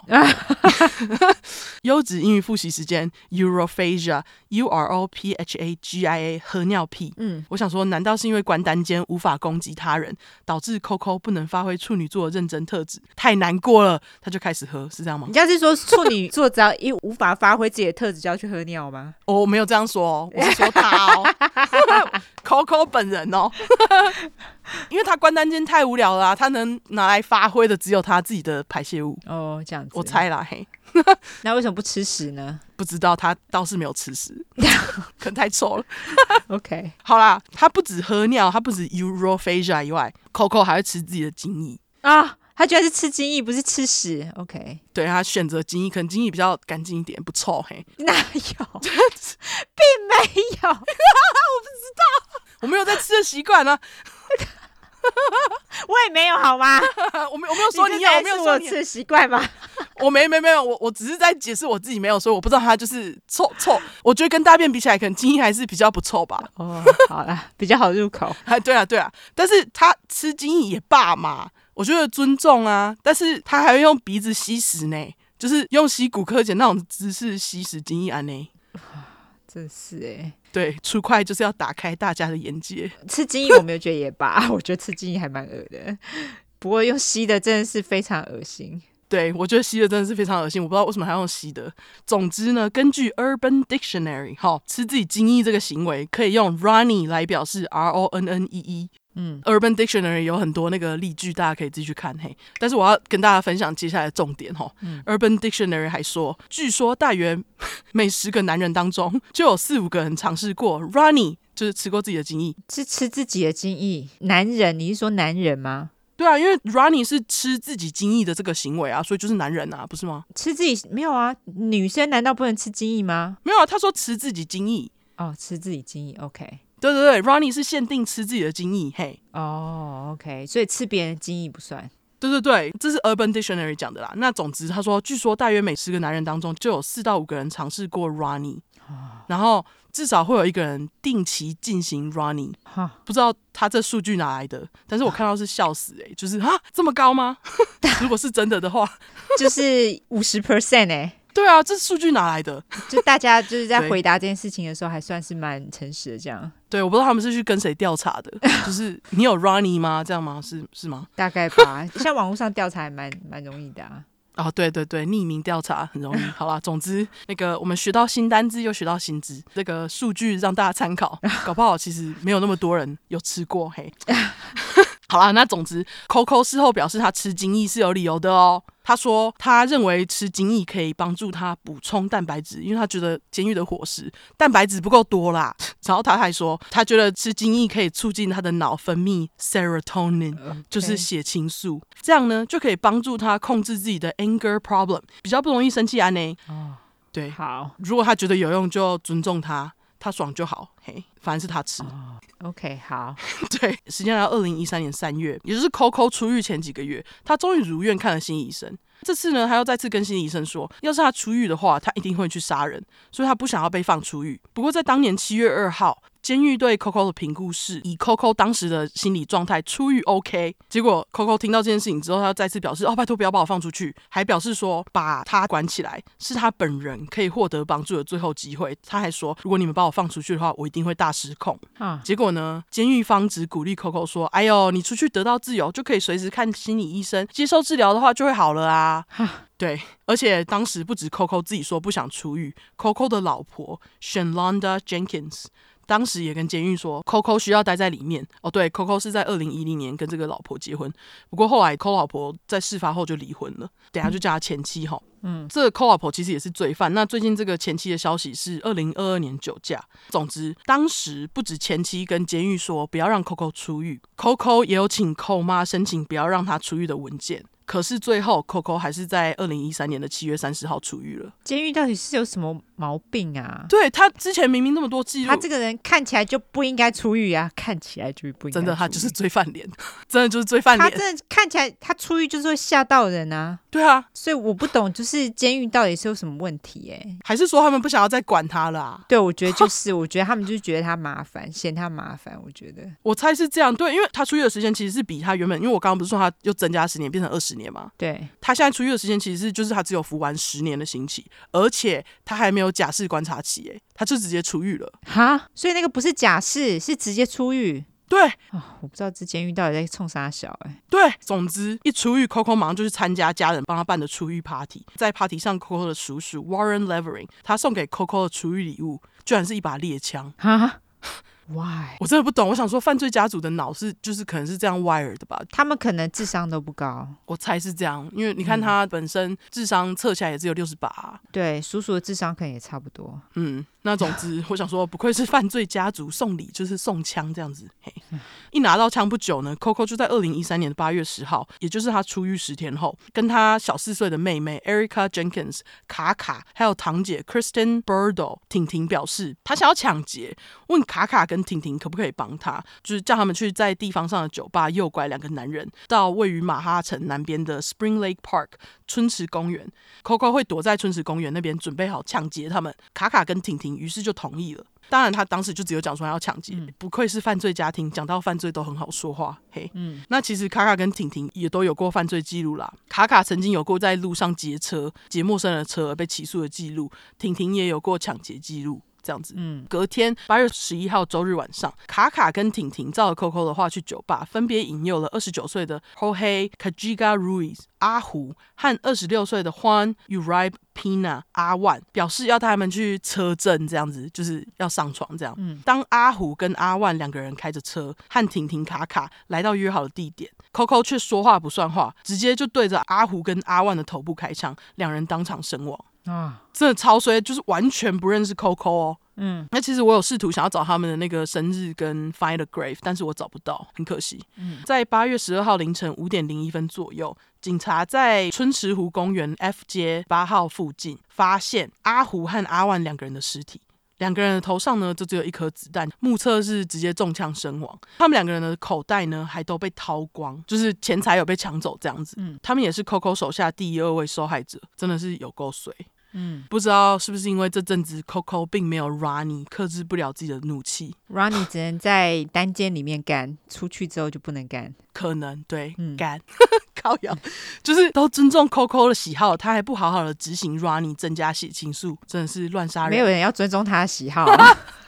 我刚刚有稍微尊重只他要。尊重他的喜好， 没有要尊重他的喜好。哈哈，总之，七天后又来到星期日，八月十八号晚上，Coco 那天晚上又跑去参加一场 party，遇到最近一起出狱的前狱友 Curtis Bradford，二十二岁的阿别，两个人当晚还拍合照哦。诶，又延续上一块，而且他们也是发在脸书上，而且他们在合照里面两个人手还都各自比了一个手势，我会在 Instagram 上面贴，那个手势看起来有点像蛇诶，延续上一块什么啊？就延续上一块他们在 party 拍照片啊。哦哦哦哦，对对对啊拍合照嘿你你那个阿凡，OK，对对对，阿凡阿凡嘿。那总之，他们拍照的手势有点像蛇，大家可以去 Instagram 上面看，我会贴。然后 Coco 的手臂看起来可以直接揍死人，超壮。嘿，哦，是哦，对他看起来是一个很大只的人。嗯，总之当晚 Coco 就问阿别说：“哎、我跟我妹卡卡想去抢劫，你要不要加入啊？”然后他就直接从口袋拿出一把枪给阿别。可是呢，这把枪里面其实是没有子弹的。阿别也没想太多就加入了，殊不知自己已经成为 Coca 兄妹的猎物。嗯，所以我才叫他阿别，别加入阿别。 对，接着三个人一起开车到了马哈城，谁知道他们一下车，卡卡直接就对着阿别的背部开枪。阿别虽然举起枪想要反击，可是枪里面没有子弹嘛，所以他就直接倒地。据说卡卡的动机就是因为他之前跟阿别的帮派同事曾经有过节，还怎样，他在复仇的意思。啊，结果呢，Coco 当下就生气的跟卡卡说：“哎、你这样弄不对！”立刻又在朝着阿比的头补了一枪，阿比当场死亡，死于二十二岁。 OK，八月十九号早上七点左右，一个在超商上夜班、在下班回家的男子，他在克拉克街跟十八街的一个车库外面发现阿比的尸体，于是就马上报警。根据别妈呢，阿别有想读经济学的梦想，结果就这样被杀了，很衰。时间来到八月二十一号，也就是阿别死后第三天，三十三岁的 Andrea Cougar 卓雅在 Deja Vu Lounge 既视感酒吧九半酒吧下班回家， ，OK，对，既视感酒吧下班回家。录影显示他是在凌晨一点四十七分锁门的。可是卓雅上车开没多久，就在路上被 Coco 和犯罪家人卡卡和婷婷跟之前送他枪的叔叔一起坐的车追了上来。在卓雅停红灯的时候呢，Coco 就直接开了卓雅的门，跳上车，把卓雅给拖下车。他也丝毫没有犹豫哦，就直接对着卓雅开了三四枪，接着就和叔叔一起把卓雅的红色 SUV 给开走了。卡卡跟婷婷则是把原本的车子开回家。为什么要杀了他？啊我来解释一下，原来因为上一块才出现过的 Little Wayne 这个饶舌歌手，当时他去马哈城开演唱会。Coco 就跟卡卡、婷婷跟叔叔说，演唱会结束之后会有很多人出来，我们就可以趁那个时候去抢劫。但是呢，Coco 认为他们家自己的车看起来太 ghetto 了，看起来太 low 了，所以决定偷别人的车来用。所以在八月二十一号晚上那一天，他们就在事发地点附近的麦当劳坐在里面等，看哪台车经过他们喜欢。结果左雅就好死不死被他们看到，真的超衰欸，对，真的莫名其妙，只是在开车回家就而且他们就是要，他们就把人给杀了欸，对他们就是也没有在管。也没有在想说要抢劫就算了，或者是拿车就算了，他们就直接杀人然后抢车、欸，对，Coco 基本上就是一遇到就直接开枪了，也没在管。哎，这很可怕、欸，对，卓雅真的超衰诶、真是完全的陌生人。嗯，接着时间来到凌晨两点十五分，一名在附近巡逻的警察，其实在两点左右有听到枪声，循着枪声就找到在马哈城一百六十八街跟福特街交界处倒在地上的卓雅。很可惜，卓雅并没有活下来，太可怜了。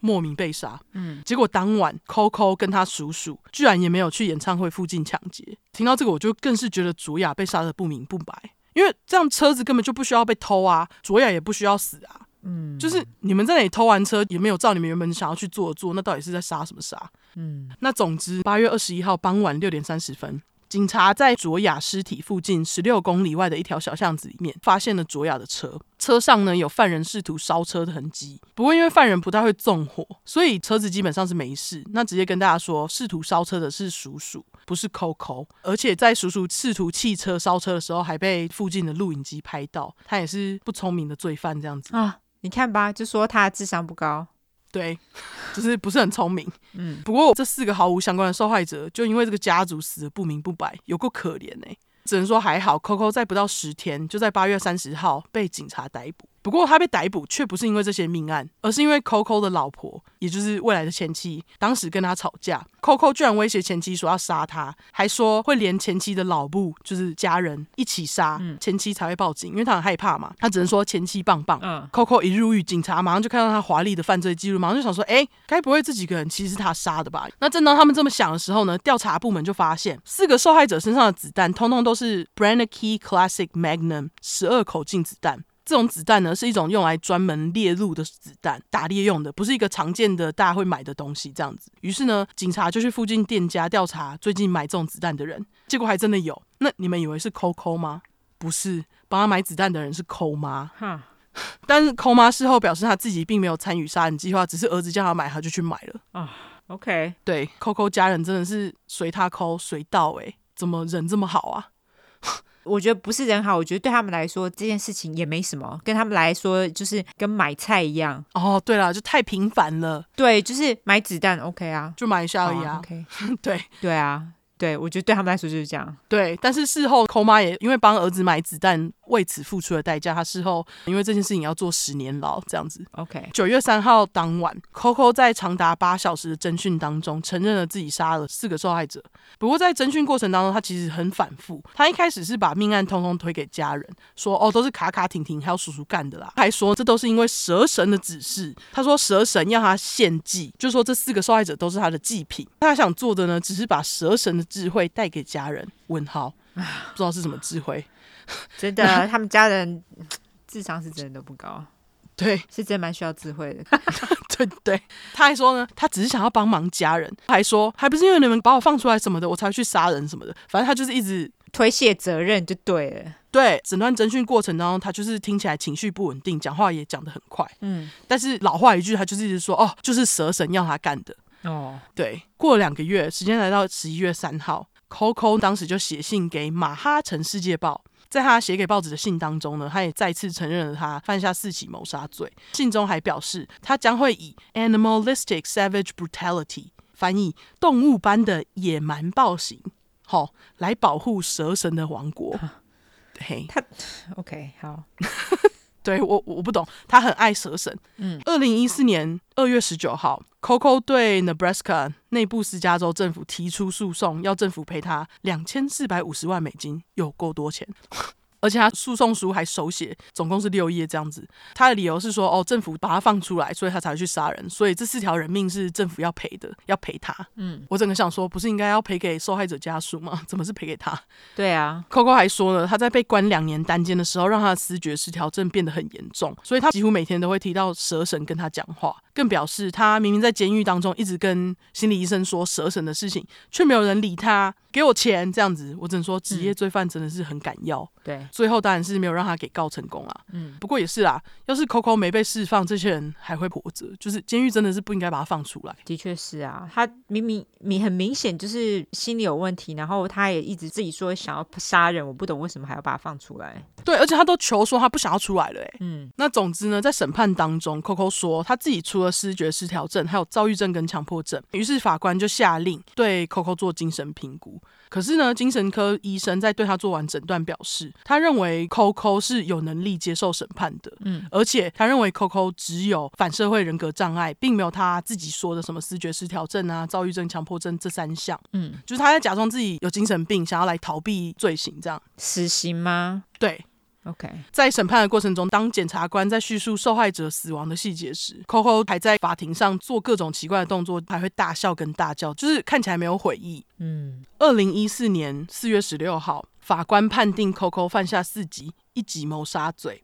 原本 Coco 的刑期是定在二零一四年的八月十一号，不过在七月听证会的时候，法官就认为，诶 c o c o 好像没有能力理解死刑程序，哦，所以他犯下这四起谋杀罪，他最后是被判死刑。他们是想要给他判死刑。嘿 OK，所以他们在当年七月二十九号呢，法官就下令 Coco 得得到一些精神治疗，直到医院认定他是 OK 的为止，这样子。嗯，但是由于当地的精神病院其实没有足够的人员可以看守他，因为他真的是太危险了，所以 Coco 最后是被关到精神病院附近的监狱，这样子，医生会定期进监狱帮他做治疗。欸哦，真的耶，他如果是关进精神病院的话，搞不好医生也被他杀了。对我觉得应该吓死吧。就是其他跟他关在一起的人也，就是其他病人，因为那些病患其实应该也是罪犯嘛，那他们应该也是很危险吧？对我猜啦，嗯，那总之，在他治疗将近三年左右，二零一七年五月，Coco 被三个法官组成的陪审团正式判处死刑，加上一些有的没的持有武器罪啊，再加四百五十年，就是死刑加四百五十年。嗯，那当然，Coco 是有对死刑提出上诉啦。不过呢，最高法院在二零二零年的时候是拒绝审理。嗯，那至于其他犯罪的家人呢，叔叔被判了四十年，就是提供枪还有跟他一起抢车的叔叔被判了四十年。妹妹卡卡呢，则是因为阿别这起杀人罪被判终身监禁。那堂姐婷婷因为没杀人，而且婷婷啊，当时为了减刑，其实有把家人就是卡卡、扣扣跟叔叔通通都供出来，嗯，所以她只得到了二十年的刑期。结果呢，好死不死，卡婷两人被关在同一个房间，不知道监狱是不是故意的，嗯，结果卡卡有天呢，就因为他对婷婷把他们爆料出来很生气嘛，卡卡有天就把锁头装在袜子里面，就是自制武器攻击婷婷，这样、嗯打到婷婷重伤被送医。哦，因为他把他们供出来，还把他们关在一起，这嗯，这也蛮奇怪的吧，对我觉得监狱是故意的、欸，有可能，对，不知道他们两个现在还是不是关在一起就是了， 不可感觉应该不会了吧？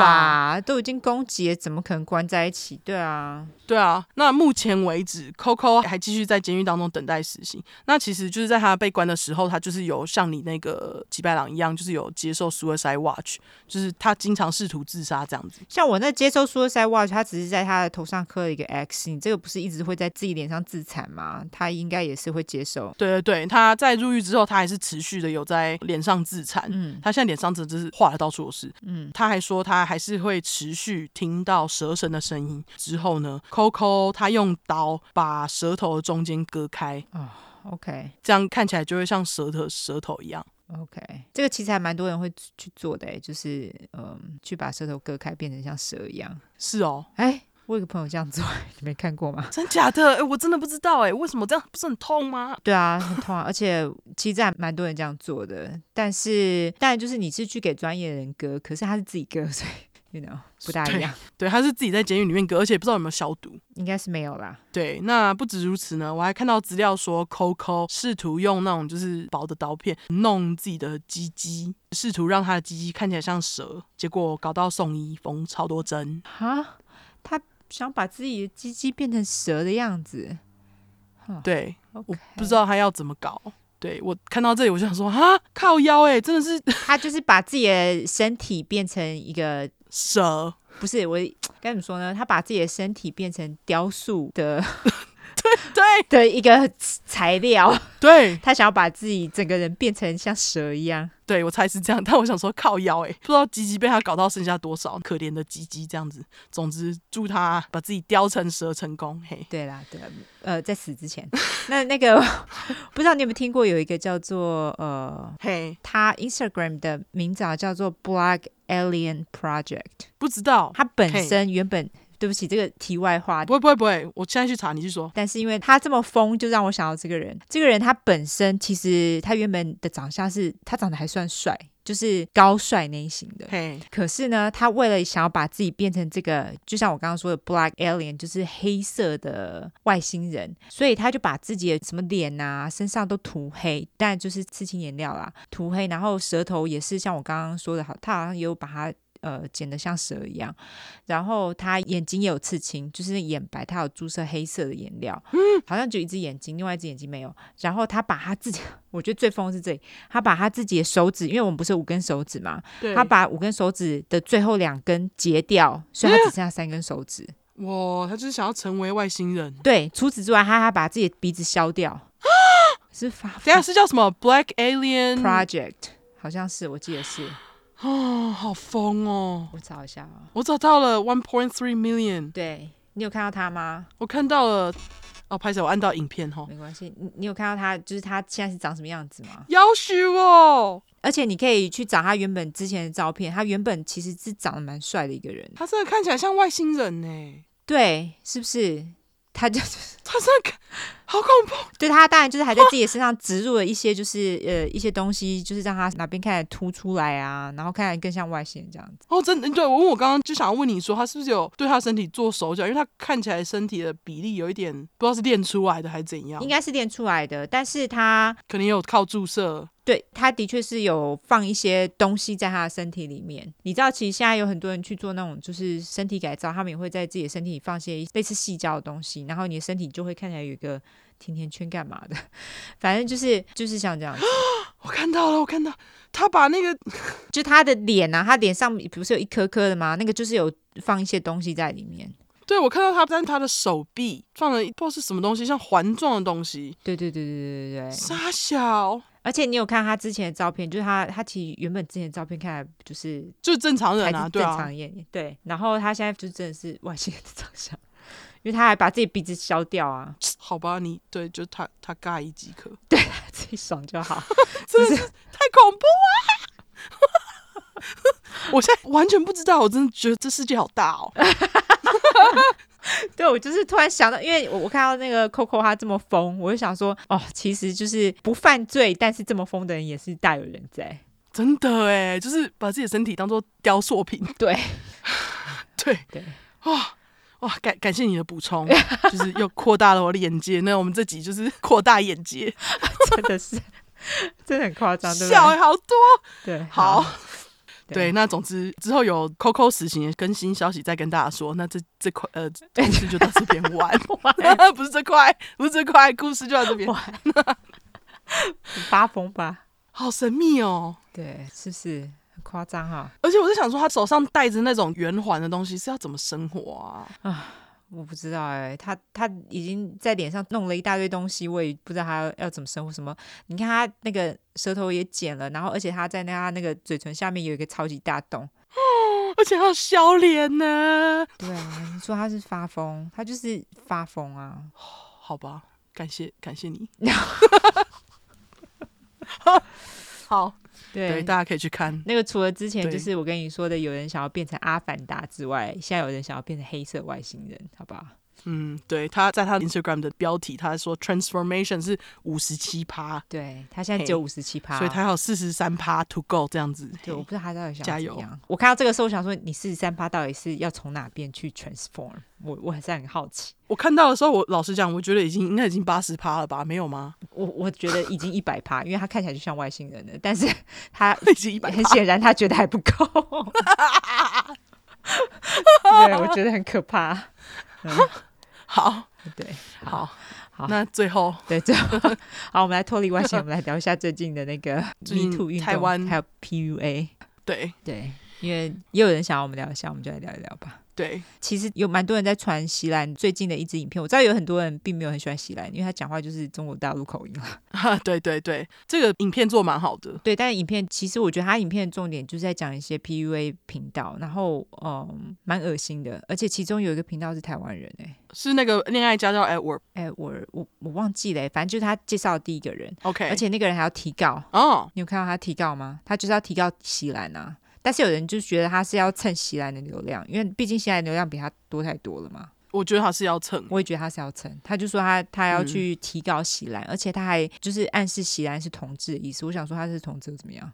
对啊，你暗示这个对人家要要有什么伤害吗？对他，他就说，哎，你看起来就是因为席兰他就有说什么，他去香港的时候遇到一个粉丝跟他要袜子，哦，然后他就觉得就是有点受侵害的感觉，结果那个人他就想说，哎呀，我看你这样子，我看你就是什么呃，很想要从后面上瘾什么的，他就这样说，哎，他就怀疑他的性向，我就想说，他讲这句话才是犯罪吧？对我想说这有什么好怀疑的吗？他就算是他就算是同志又怎么样了嘛？就这是很正常的事啊，对 啊，对，所以这个人就是他脑子有问题。不过既然他已经就是做 P PUA 频道，他脑子本来就有问题啦，这对啊对对，所以他会讲出这种话，我也不意外啦。嗯，真的，那总之，对这些 PUA 频道，我觉得可怕的是，其实看的人还蛮多的，对所以你就会知道有多少人想要去学习这些 PUA 的技巧。对，女性 PUA 的技巧，很对鸡对掰女，主要是对女性 PUA 技巧，所以我觉得非常恶心。对然后之前就是有粉块有 tag 我们说，因为你知道它就是有分什么 PUA 跟红药丸，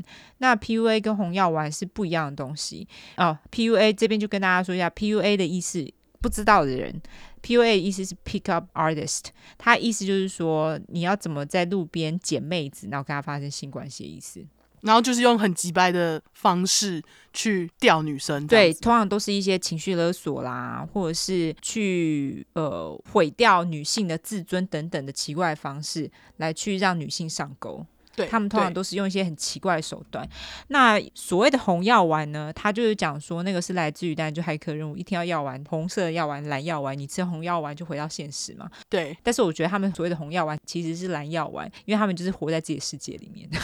真的因为他嘿们他们觉得所有女性都是什么、呃狗啊，或者什么，他们觉得呃，他们都是被一些女性残害啊，所以他们就变很丑女这样子。所以红药丸基本上就是一个丑女组织的感觉。哦 OK，对，所以他们就是说不能把女生当女生，然后你要把她当成狗来调教的意思，大致上就是这样的意思。我觉得总结就是这个意思。然后那个时候就是有粉丝 tag 我们，就说他们在看西安的影片的时候，有看到就是某一个中国的红药丸教主，他那时候就有在讲慢生方法，哦，对，因为曼森大家一听到就会觉得最有名，当然就是 Charles Manson，就恰恰嘛，我们第十块讲到的恰恰。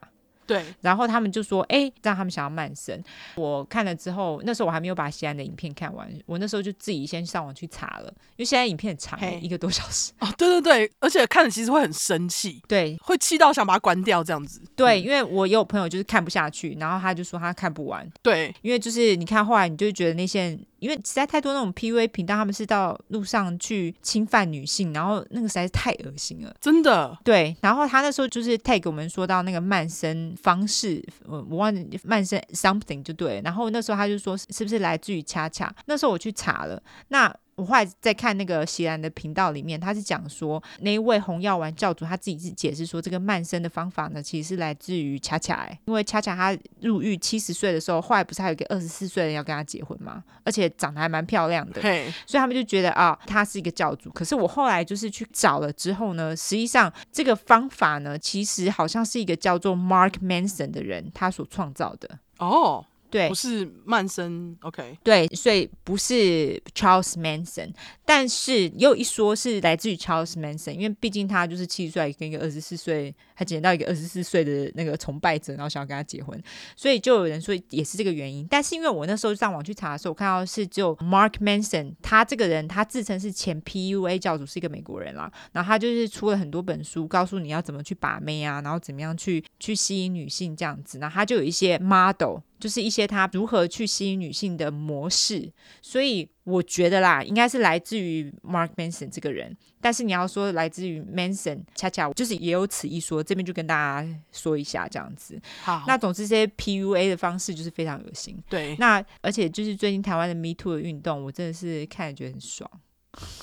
就是这些耳男早就应该被爽是因为这些恶男，早就应该被爆出来了，好不好？对他们早就应该要在大众面面前被骂，对所以我们才会觉得爽。但是难过的是，居然有这么多人，对，其实就是受害的人很多哎、真的太多了，就就很气。对，而且尤其对是这些被爆出来的人，这些都可以算是权势性侵人，因为他们其实就是一些有名、有头有脸的人啊，对啊，然后他们就是仗着自己的好名声来这样子对大家去做一些奇怪的事情。更何况你自己想，那些并不是名人的人，他们也曾经这么做。像是我们，其实我觉得最难过的是老师对学生做一些事情，对，因为像我们之前小块一百小块有讲过的台南郭老师，后来听据说高雄又有一个类似的老师是这样子，台中也有。我就想说，干到底是怎样啊？这些老师，学生居然没有办法在安全的地方上课，这件事情真的是非常的可恶。对我就觉得送小孩去学校，就是因为你认为学校是一个安全的地方，结果老师，而且学生是这么的单纯哎、他们年纪这么的小，对啊，然后你就对这些学生这样做，我真的是我看超级生气。我最生气的其实就是老师对学生下手这件事情，对因为这个太过分了吧？他们是手足无措，这么的单纯，不知道到底发生什么事情、哎，对，而且这老师最后还给我当上校长，我真的觉得你赶快给我被抓好不好？真的，真是有够恶心。真的，而且最近这些事件爆出来，我就觉得天哪、真的是可以看到男人们在自己的丑事被曝光之后，情绪有多么崩溃。就是你可以看到他们那种嘴脸，就是觉得你到底凭什么崩溃？对，这你就给我道歉，这些人忍了多久？而且他们的道歉都没有在道歉的感觉，对这是最让人生气的地方。我就觉得，干你他妈！你要情绪崩溃，你就自己去情绪崩溃，不用在那里直播给大家看。真的。恶心。而且还有人就在讲说，因为不是那个黄姓艺人他就自残嘛，对，大家就在讲说，你自残，你这样子要让那些把这件事情爆出来的人要怎么做？因为这些人他们爆出来，就是因为他们自己心里难过，他们自己忍了多少年，对啊，然后他们是不是也私底下自残？你不知道嘛？搞不好也有。那你这样子在大家面前自残，你是要故意让那些人良心不安吗？我觉得他只是想要让自己看起来更可怜而已啊，对他，我觉得就是这样啊。对啊，因为你这样子去做的话，你就是让受害人觉得啊，我像爆出来是不是这个人他又要去自残，或者是想要自杀干嘛的？我就觉得是杀小啊，有没有搞错啊？有没有搞反啊？这实在是让我太生气了。然后他还在那里说什么他童年很辛苦，我想说你自己童年悲剧，不要去制造别人，就是你自己童年有悲剧，那你就可以去制造别人的创伤吗？也有很多人童年很辛苦，他们也没这么做啊，对啊，然后他在那里讲自己有创伤，我真的觉得你去吃屎啊，真的是很生气恶耶。心！他一直都是既得利益者，对，到底有什么在那里靠腰的？真的是我，真的不懂。真的是非常生气。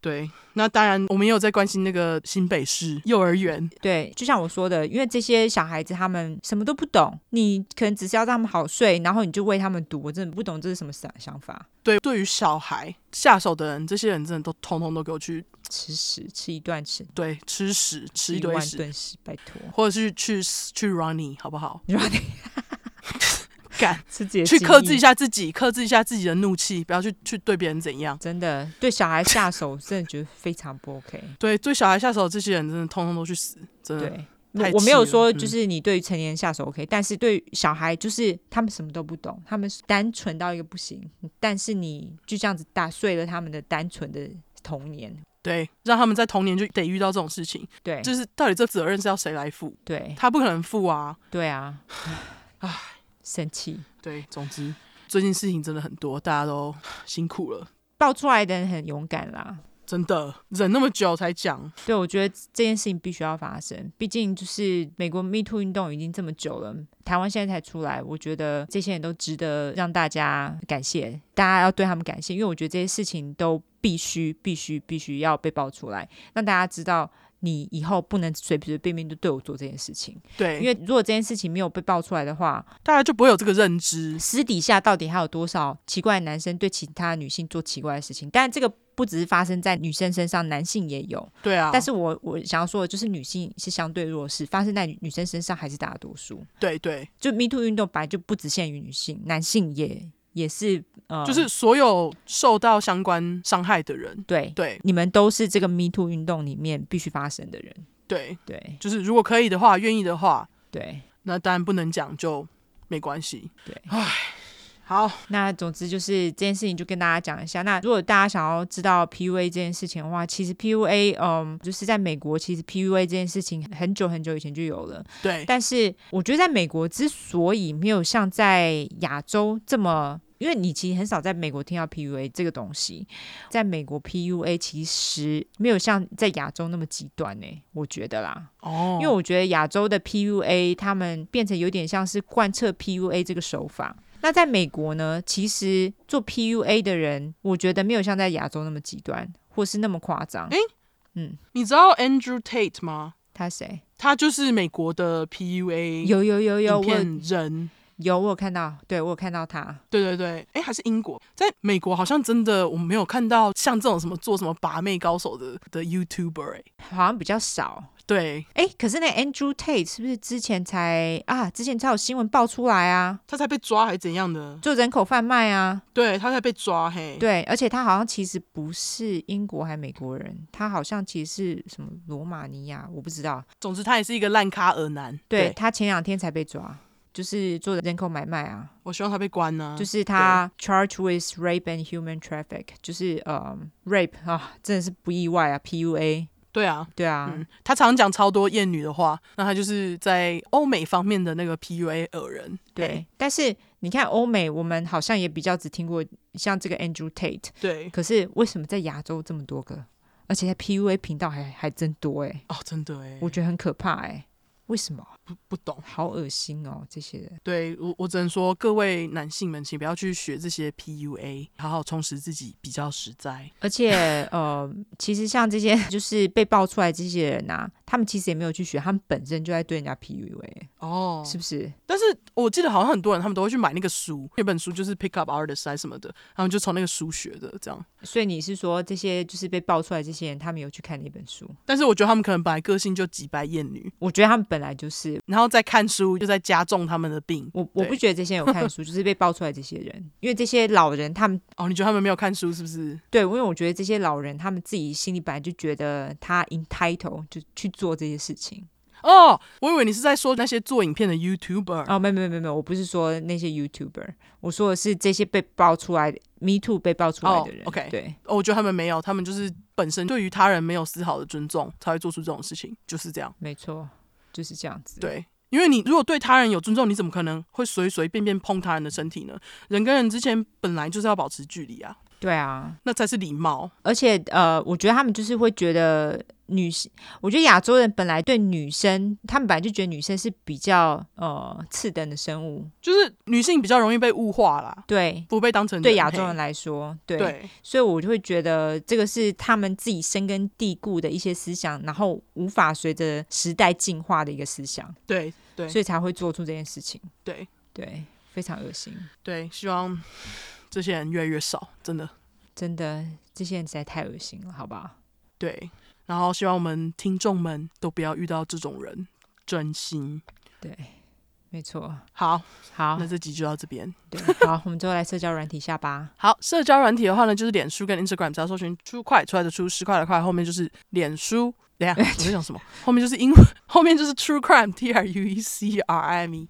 英文哈哎，那如果只想搜寻英文的话呢，就是两次 True Crime，T R U E C R I M E，T R U E C R I M E。没错，喜欢我们的话，就麻烦给我们五星评价加订阅。更喜欢我们的话，就投内了。我们 IG 有订阅的服务哈，一个月只要五块美金，四点九九五块美金，各位这种便真的宜，赶快来支持支持我们一下，好不好？哈，麻烦，感谢，没错，最后就这样，大家再会，拜拜。拜拜。